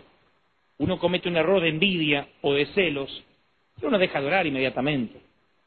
Y aquel que dice, bueno, yo estoy libre del pecado sexual, afortunadamente, a lo mejor por ahora, pero el que esté libre de ese pecado va a estar atado al pecado de envidia, que es muy conocido en el ámbito del reino, porque todos en mayor o menor medida tenemos envidia durante el día, y es mentira que nos alegramos por la victoria de otros. Cuando uno está en el secreto de Dios, uno se alegra por la recompensa pública de otros, pero cuando uno es mediocre y no, no va al secreto de Dios y reemplaza la oración por, por, por fiaca titulada fe, para que suene mejor, uno se pone envidioso de- de- del éxito ajeno. Ahora, uno no tiene una vida de oración todo el tiempo. Uno no deja de ser un ciclotímico espiritual. Uno no deja de ser un Elías que a veces está desafiando vales y otras veces no puede salir de la cueva. El secreto es salir de la cueva cuando Dios te lo ordena y bajarte del altar cuando Dios te lo ordena. Pero uno es un ciclotímico espiritual. Entonces yo he pasado momentos donde no he buscado a Dios en la intimidad porque tenía mucha actividad o porque estaba viajando mucho. Entonces me decían, ¿vos sabés que Dios está usando fulano de tal? Ajá. Sí, sí, bien, bien, el pibe bien. El Señor me decía, eso te va a costar la unción, tenés envidia. Y todos los días, cada vez que me sentaba a la mesa, el Señor me decía, come, sos mi hijo, sos mi ungido, pero después de comer tenemos que hablar. Y todas las noches tengo que hablar porque siempre hay algo, siempre. No hay un solo día en que no meta la gamba en algo. Claro, no en los pecados más conocidos, no quiero decir los peores, porque no hay pecados peores, porque en la lista del homicida está chismoso, le aviso, ¿eh? Te da lo mismo chismear de un pastor que salir y matar a tu suegra, así que matala, porque igual te va, te va, al infierno. No, lo de Capo dice los pecados peores. No hay pecados peores, no parecemos los católicos, no hay pecados peores. Todos los pecados son iguales para Dios. Digo, los más conocidos. A lo mejor yo no, no hace años que no peco en un pecado de los más populares, ¿no? Pero de envidia, ¡ah! Celos. ¿Cuántas veces me pongo celoso? Eh, Celoso a nivel, ojo, no es celo, es lo que llamamos celo santo. Es como decir, soy un fornicario santo, ¿no es cierto? Antes de fornicar, hago una oración al Padre es una locura. Ahora, envidia, celo, ¿sabe cuántas veces, amigo? Desgraciado, mira, y, y encima Dios lo bendice a este, Dios lo bendice. Dice, ¿por qué Dios lo bendice a este? ¿Qué hizo más que yo? Y voy y se lo digo al Señor. Como me dice a veces Kevin de Brian, mis dos hijos, ¿y por qué le diste a él? Porque vos te portaste mal, no te mereces una recompensa. El regalo vas a tener. Nunca está en juego mi amor. Nunca deja, sos menos hijo, más hijo. La recompensa, otra cosa, surge por lo que haces. Eso es la recompensa, por lo que haces, por lo que te mereces. Entonces uno se enferma de envidia, de celo, o el pecado sexual, pensamientos impuros. Solteros. ¿Usted cree que cuando se casen no tiene más pensamientos impuros? No, porque cuando me case ya voy a tener esposa, ¿eh? o esposa. ¿Vos te pensás que se acaba? Al contrario, ahora a lo mejor como no conoce mucho, eh, no, no sabe ni cómo se pesca, pero después... ¿Vos te pensás que se acaba? Digo, porque no se ha hablado nunca eh, de las tentaciones así, no, las tentaciones, las tentaciones. No se ha hablado nunca de las tentaciones. Entonces hablamos de las tentaciones como las tentaciones, como algo así, Señor, tú conoces todo. No, no, no, no. Estoy atrapado, como me dijo este muchacho, a la pornografía. Dijo, y ahorrate todos los consejos conocidos. Ya dejé de orar, no me mandé a orar porque no voy a orar, me dijo. ¿Y cómo no va a orar? Me dice, no, yo, no tengo cara para orar. Este muchacho, ¿cómo no tengo cara para presentarme ante Dios? Aparte, no te puedo creer, dice, le pedí perdón a Dios diez mil veces, ya, ya no voy más. lo que yo cuento siempre, Satanás se le para en, la, en, la, en los pies de la cama y dice, che, flaco, lo tuyo ya no es, no es, no es pecado, es deporte ya. ¿eh? ¿Te parece, Sata? Uh. Yo al jefe lo conozco, yo le manejaba el coro, ¿te acuerdas? Eh, eh, Estas cosas no las perdona, ¿no? No, ya no. Yo dejaría de orar, ¿viste? No dejaría la iglesia, pero dejaría de orar. Y como Satanás te da ese consejo, si debe ser que Satanás siempre miente, pero me parece que está diciendo la verdad ahora, porque no tengo cara para ir a orar. Y dejamos de orar. ¿Por qué dejamos de orar? Porque creemos que no tenemos derecho a sentarnos a la mesa. Entonces, si esto lo digo fuera de contexto, fíjate qué mal suena. Aunque peques, sos un hijo de Dios aunque te equivocaste, te mereces sentarte a la mesa. Es más, la mesa es lo que te... No estoy diciendo que el servicio purifica, ojo, ¿eh? escuché por ahí que alguien dijo, si estás en pecado, serví a Dios. No, no, no, no, no, las obras no purifican. Lo que estoy diciendo, las obras te traen o no recompensa. Pero el regalo está. Ahora uno tiene que arreglar la vida con Dios. ¿Por qué una no ora? Porque Dios dice, no querés venir a mi presencia, porque sabés que después de comer tenemos que hablar. Entonces lo que haces es comer todos los días, te vas a todos los cultos, participar en todas las células tocar la música, pero no quería la intimidad con Dios, dice, tenemos que hablar. Y por eso estoy yendo a todos los cultos, yo no, sí, anda todo lo que quieras, pero después de comer, yo te estoy hablando acá en el living, vamos a hablar. Y Dios dice, si no quieres venir a mi secreto es porque sabes hay cosas que están mal. Tenés controversia conmigo y hasta que no se arreglen esa controversia, no te puedo ungir. Porque la pornografía te va a costar la unción. La rebeldía y la falta de sujeción te va a costar la unción. ¿No les sorprende a ustedes que hay 10.273 adoradores y despega uno, dos, de vez en cuando, que vos decís, bueno, no hablo de fama, ¿eh? Porque tampoco Dios tiene problema con la fama. Dice, Dios dice, la fama es tuya, la gloria es mía. Dios dice al contrario, yo te voy a hacer famoso. Porque Él dijo, lo que hagas en secreto lo voy a mostrar en público. Vos venís a mi secreto, yo te hago famoso. Si vos sos famoso, la gente te viene a ver. Y cuando te viene a ver, llegaba más gente en menos tiempo. No importa por quién vienen, sino a quién se llevan cuando se van. Cuando vos compras, como decía el reverendo Mar Cabrera, padre, cuando vos compras una lata de Coca-Cola, la compras por lo que dice afuera. Después te la tomás y lo de afuera lo tirás, pero lo que importa es lo de adentro. Entonces nosotros somos el envase de la unción. La gente no importa que vengan por vos. El tema es que cuando vengan, inmediatamente los conduzcas al Señor. Y cuando se vayan, se vayan con el Señor. No importa que hayan venido por vos. Usted dice, con la fama no tengo problema. Ahora, ¿por qué hay algunos que, pocos que tienen recompensa pública? ¿Por qué? Porque yo lo sirvo en la humildad. No es palabra de Dios. Eso no es humildad. Yo conozco gente pobre, pero pobre, paupérrimamente pobre, financieramente hablando, repedante. No le puede tocar la mano ni con un palo. Y conozco gente rica, millonaria, humilde. ¿Qué es más humilde que tiene una iglesia chiquitita? ¿Qué pastor humilde? ¿Sabes cuántos orgullosos pedantes yo vi con iglesias chiquitas? Como también hay pedante con iglesias grandes, digo, pero una cosa no significa la otra. Ahora, ¿por qué hay tan poca gente? Porque todo, ah, yo con quien, con quien hablo, hermano, fui a Chile, che. ¿Hay algún chileno? ¿No? Allá hay un chileno. Qué lindo país, Chile. No, no, pero no voy a hablar más de Chile, un hermoso país trasandino. Este chileno me dice, escuche bien lo que le voy a decir. Escúcheme bien, muchacho jovencito. Mira bien mi cara. Yo estaba saliendo, escucha, escucha, te encontrás con una persona así. Mira bien mi cara, mírame bien la cara, mírame bien, mírame bien mi cara, me dice. Sí, mírame bien la cara porque yo voy a ser muy conocido, muy famoso. Y usted me va a encontrar en un estadio en cualquier momento. No es, no es una broma los chilenos, porque yo veo que cuando los chilenos hablan de los argentinos dicen, escúchame, che, hablan así. Entonces, la venganza llegó.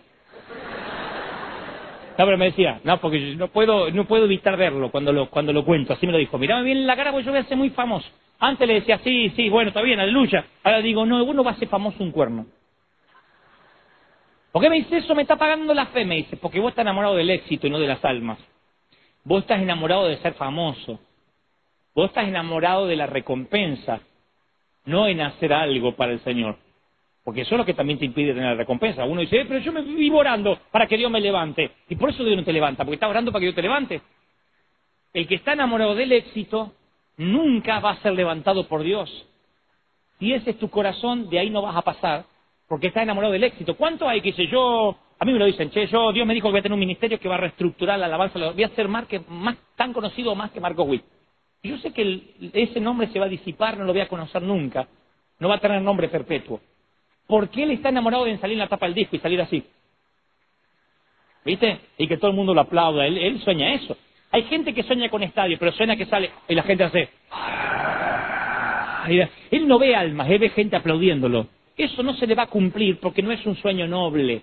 Un sueño noble es aquel que involucra el bienestar de alguien más, aparte de vos mismo. Entonces, si la gente lo hace por la recompensa, no tiene valor. Yo le digo a mis hijos, portate bien y yo te voy a dar una recompensa. Para no seas un malcriado todo el día, que cuando sabes que hay recompensa te portas bien. Yo creo que seas buen hijo siempre. Entonces, cuando uno va a buscar a Dios, no por la recompensa, sino que va a buscar a Dios por amor hacia Él, aparte Dios te da recompensa. Sí, sí claro o no sí, claro, ¿sí? ¿O no? La Biblia, este libro chiquito negro, se llama Biblia. no, pues me miran todos así, ¿y qué dijo? ¿Soy claro o soy claro? ¿Me entendieron, sí o no? Un amén vendría espectacular, te digo, como para que, ¿sabes? No quiero decir este, si me entendieron porque insultaría vuestra inteligencia, ¿no es cierto? Porque si decís me entendieron, como que está diciendo son sonso. Así que prefiero decir me explico, que en todo caso el problema es mío. ¿Me explico? ¿Y entendieron? Porque por ahí también hay de los otros, ¿no? Ahora, cuando uno está enamorado del éxito, entonces por consecuencia no se va a cumplir lo que yo, mi sueño, porque estoy enamorado de los aplausos. Dios dice, no, no, no, yo tengo que procesarte. Ahora, escucha esto, escuchen esto. Cuesta horrores orar, cuesta horrores orar. Todos los días de todo. Hay un nivel donde vos llegás que ya no te cuesta orar, no. Ni aun cuando veas esos modelos terminados. Viste que a veces vos lo veas a Benigín en un video y parece que anda con la paloma acá arriba del hombro. Por darte un ejemplo. Viste que a veces, pero ya a él no le debe costar orar. Cuesta orar porque esto es para héroes, esto es esfuerzo, es trabajo. No es fácil, esto es para héroes. Cuesta orar, cuesta orar. Cuesta mantenerse santo, claro, por eso tenemos la gracia de Dios que nos hace santo, pero hay un trabajo que nosotros tenemos que hacer todos los días de nuestra vida, sí, tenemos que hacer un trabajo, todos los días de tu vida. Todos los días hay que hacer un trabajo, todos los días. A mí no me dijeron esto, me dijeron, hermano, ¡orre! Entonces yo iba a orar, me dormía, me dolía la espalda y lo primero que pensé, yo no nací para que Dios me unja, porque me cuesta un montón orar. Escuchaba el testimonio, yo escuchaba esos testimonios, había una hermana en mi iglesia que decía, hermanos, pasando un testimonio, escuchá, cuando venía para acá, Dios me dijo, Antonia, le digo, sí, ¡Ah! no tenían el teléfono de Dios, tenían el celular de Dios. Entonces yo decía, yo, no tengo esa... ¿Cómo hace para escuchar la voz de Dios? Nunca te lo preguntaste, ¿cómo hace para escuchar la voz de Dios? ¿Viste eso que dice, hermano, cuando estaba acá, Dios me acaba de decir, yo decía, ¿cómo Dios le acaba de, decir? ¿Cómo le, le qué, qué, qué, cómo le, de qué lo que? ¿Cómo? Porque yo me pasaba, yo no sentía nada. A lo mejor porque mi papá es alemán, mi mamá es, hija de inglés, entonces digo, tengo esa mistura media europea de ser más sangre fría, ¿viste? Entonces digo, a lo mejor soy yo, pero yo vi así ya a los ocho años me amargué. Un, hombre que toque, saluda así los paralíticos, y los paralíticos caminaban, nosotros comparados con Pinto, yo me amargué. Entonces, ¿cómo hace para escuchar la voz de Dios? Te voy a decir el secreto. El secreto, número uno, comprender que uno debe sentarse a la mesa todos los días de su vida, todos los días. Cuando uno se sienta todos los días de su vida a la mesa, escucha, que vas a orar igual aunque te equivoques. Déjeme avanzar. Eh, aunque te equivoques vas a orar igual. Es que hoy me masturbé eso, me masturbé y no sé. Masturbator, sentate en la mesa de Dios otra vez. Otra vez. No, no, pero no, dejes de orar. Porque es como que un enfermo diga, estoy muy enfermo, cuando me sienta sano voy a orar. Vuelvan a la presencia de Dios igual. Se sientan en la mesa igual. No te autodisciplines. Una vez yo tenía que ministrar rediscutí con mi mujer, con mi señora. Ay, discutió con la mujer. Mm. A ustedes los casados nunca discutieron con la mujer. Y no discutimos porque había adulterio. ¿Por qué uno discute en el matrimonio? ¿Compraste la cebolla que te pedí? No, me olvidé.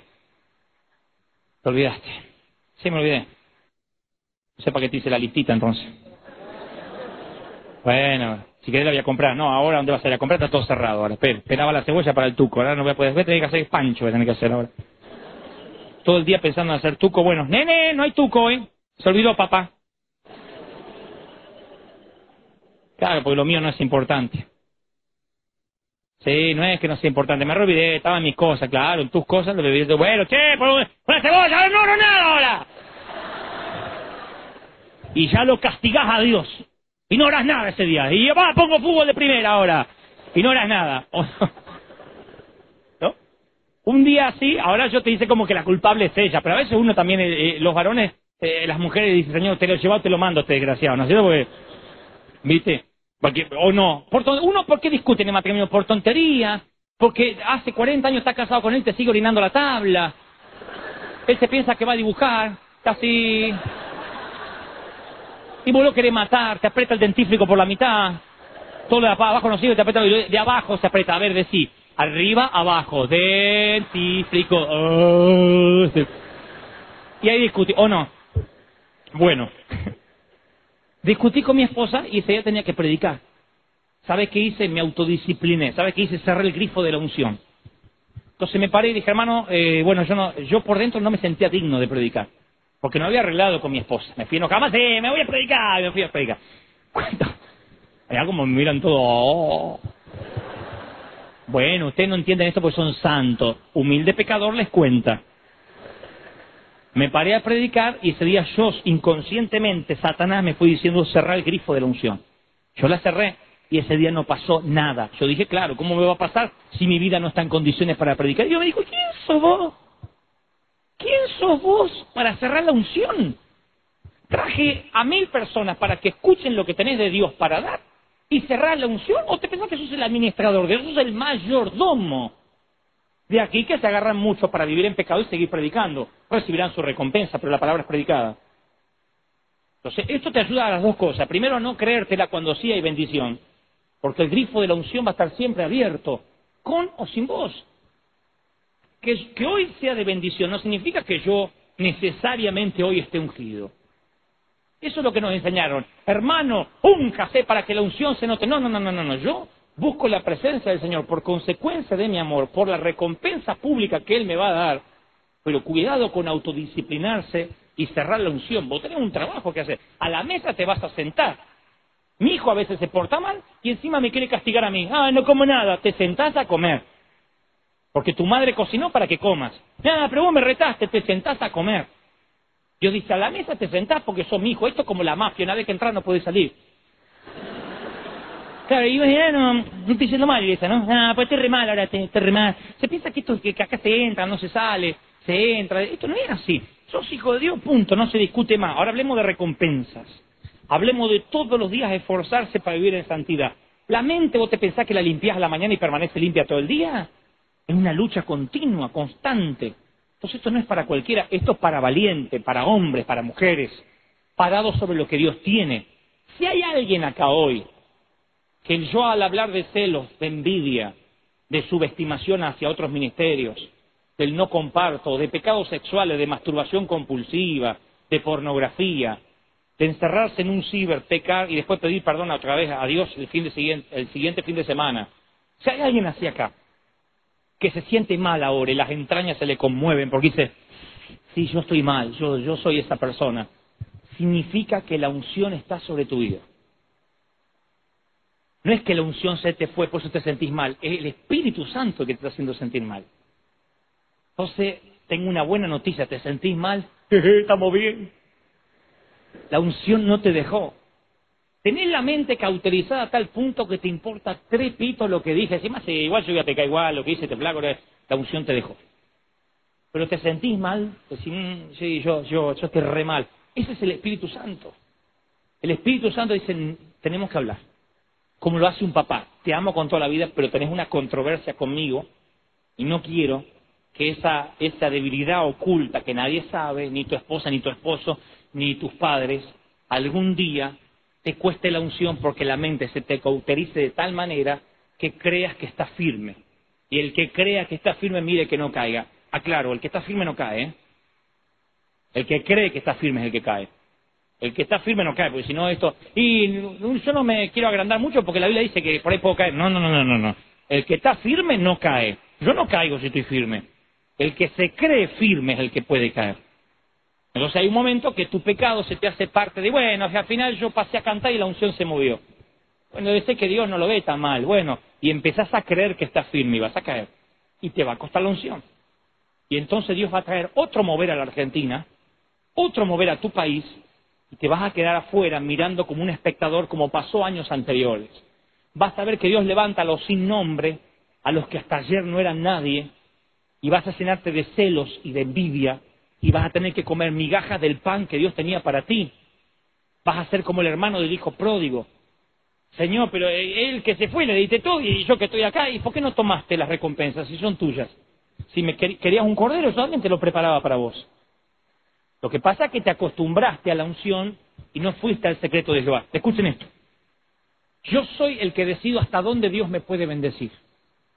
Estoy orando que Dios me bendiga. Dios dijo en la Biblia, yo te voy a bendecir en todo lo que emprendas, todo. Vos sos el que decide hasta dónde Dios te puede bendecir. Por ejemplo, si seguís orando como cuando no tenías trabajo, Dios te va a dar mucho dinero porque sabe el Señor que el dinero no te aparta del privado de Dios. Si seguís buscándolo a Dios como cuando nadie reconocía un ministerio en tu vida, y pasabas horas, Señor, eso es lo único que tengo. Y ahora que todos te reconocen, ¿lo buscas de la misma manera? Dios te va a dar mucho reconocimiento, puede confiar en vos. Porque el reconocimiento no te aparta del privado de Dios. Si Dios te pone ante mil personas y después de estar ante mil personas vas y buscar a Dios como cuando te escuchaban dos, Dios te va a dar diez mil. Porque Dios dice, este me sigue buscando igual como el primer día. Uno decide hasta dónde puede llegar el límite de bendición y de unción. No lo decide Dios. El que yo tenga más bendición que uno de ustedes, o que uno de ustedes tenga más bendición que yo, adivinen quién tomó la decisión. Dios en su soberana voluntad. ¿No era que no hacía acepción de personas?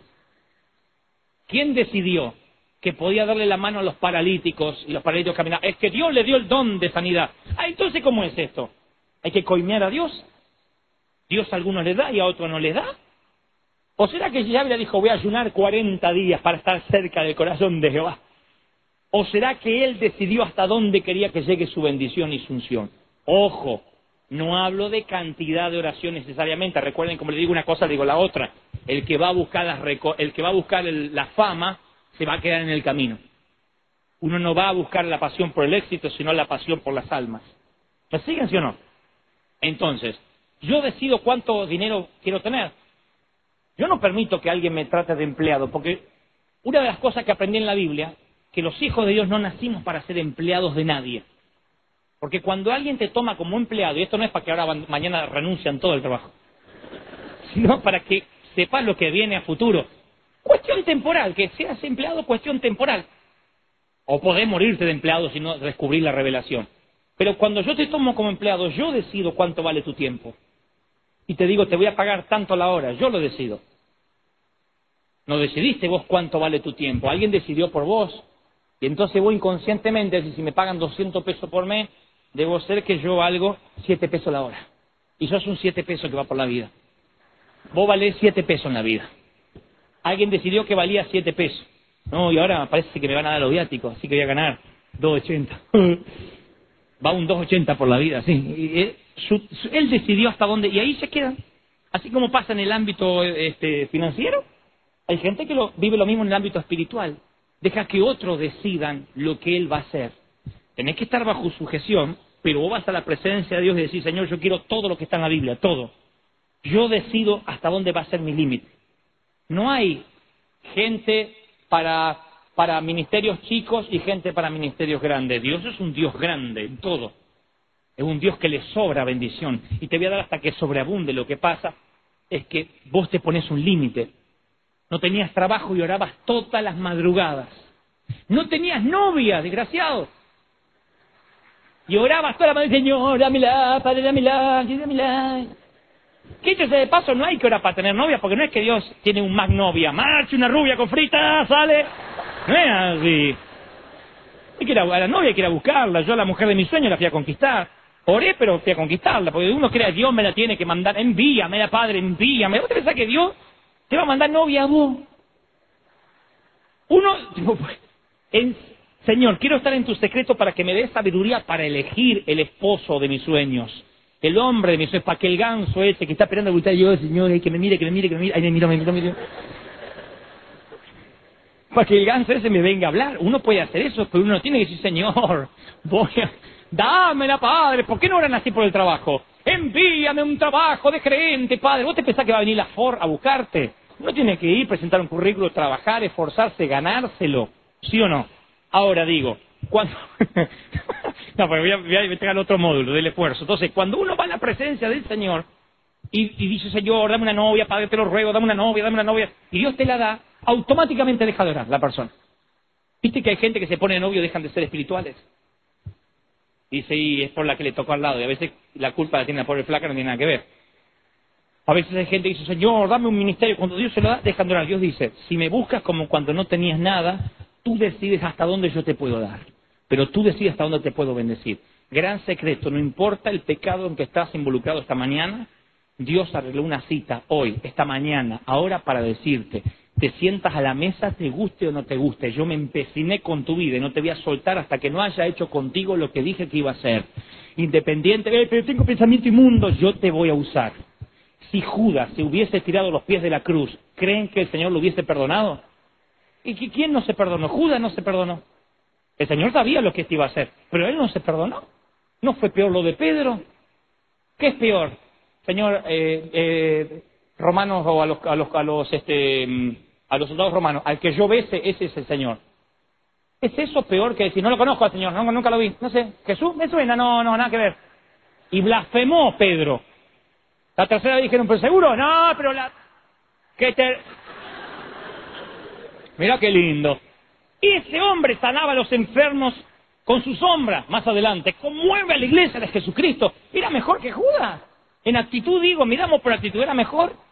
Escucha, viene un empresario a la iglesia, a tu iglesia, vende la casa, una casa en un millón de dólares. Millonario el tipo. Y dice, quiero donar estos 500 mil dólares, el precio total de la casa. Vos sabés que esa casa la habrá vendido en un palo seguro, en un, en un millón de dólares. Pero dice, pongo 500 mil dólares, todo el precio total de la casa. Yo soy pastor, ¿qué hago? Mmm, hermano, no es el total, ¿eh? Está mintiendo. No la quiero la plata.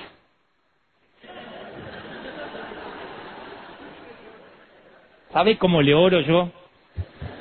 Oraré después por la otra mitad. Pero yo lo bendigo, lo siento acá. El hermano ha donado medio millón de pesos. Y. Ahora, tenés otro muchachito de la iglesia que está enamorado, escuchá, de la esposa de un diácono. Él es soltero, está enamorado de la esposa del diácono. ¿Sabes qué hace? Le paga a un automovilista para que cuando el diácono salga lo pasen por arriba. Para que, hace, para que la mujer enviude, apurar las cosas de Dios. ¿Vos le daría algún reconocimiento? Bueno, a este último, Dios le dijo que era un hombre conforme el corazón, David. Al primero, Ananías y Zafira, murieron inmediatamente por querer engañar a Dios. ¿Mide Dios las cosas como nosotros las medimos? No. Es una cuestión de actitud, dice Proverbios de Fito Páez. Es una cuestión de... No, porque empecé, me acordé que no lo dijo ningún proverbio y metí el proverbio a decir... Pero ya lo había dicho, ¿viste? Una cuestión de actitud. ¿Qué es lo que Dios dice? Yo me empeciné con tu vida. Te traje esta mañana y todos, damas y caballeros, van a regresar a casa hoy vivos o muertos con una misión y una visión de parte del Señor. ¿Cuánto lo creen? Diga amén. Amén.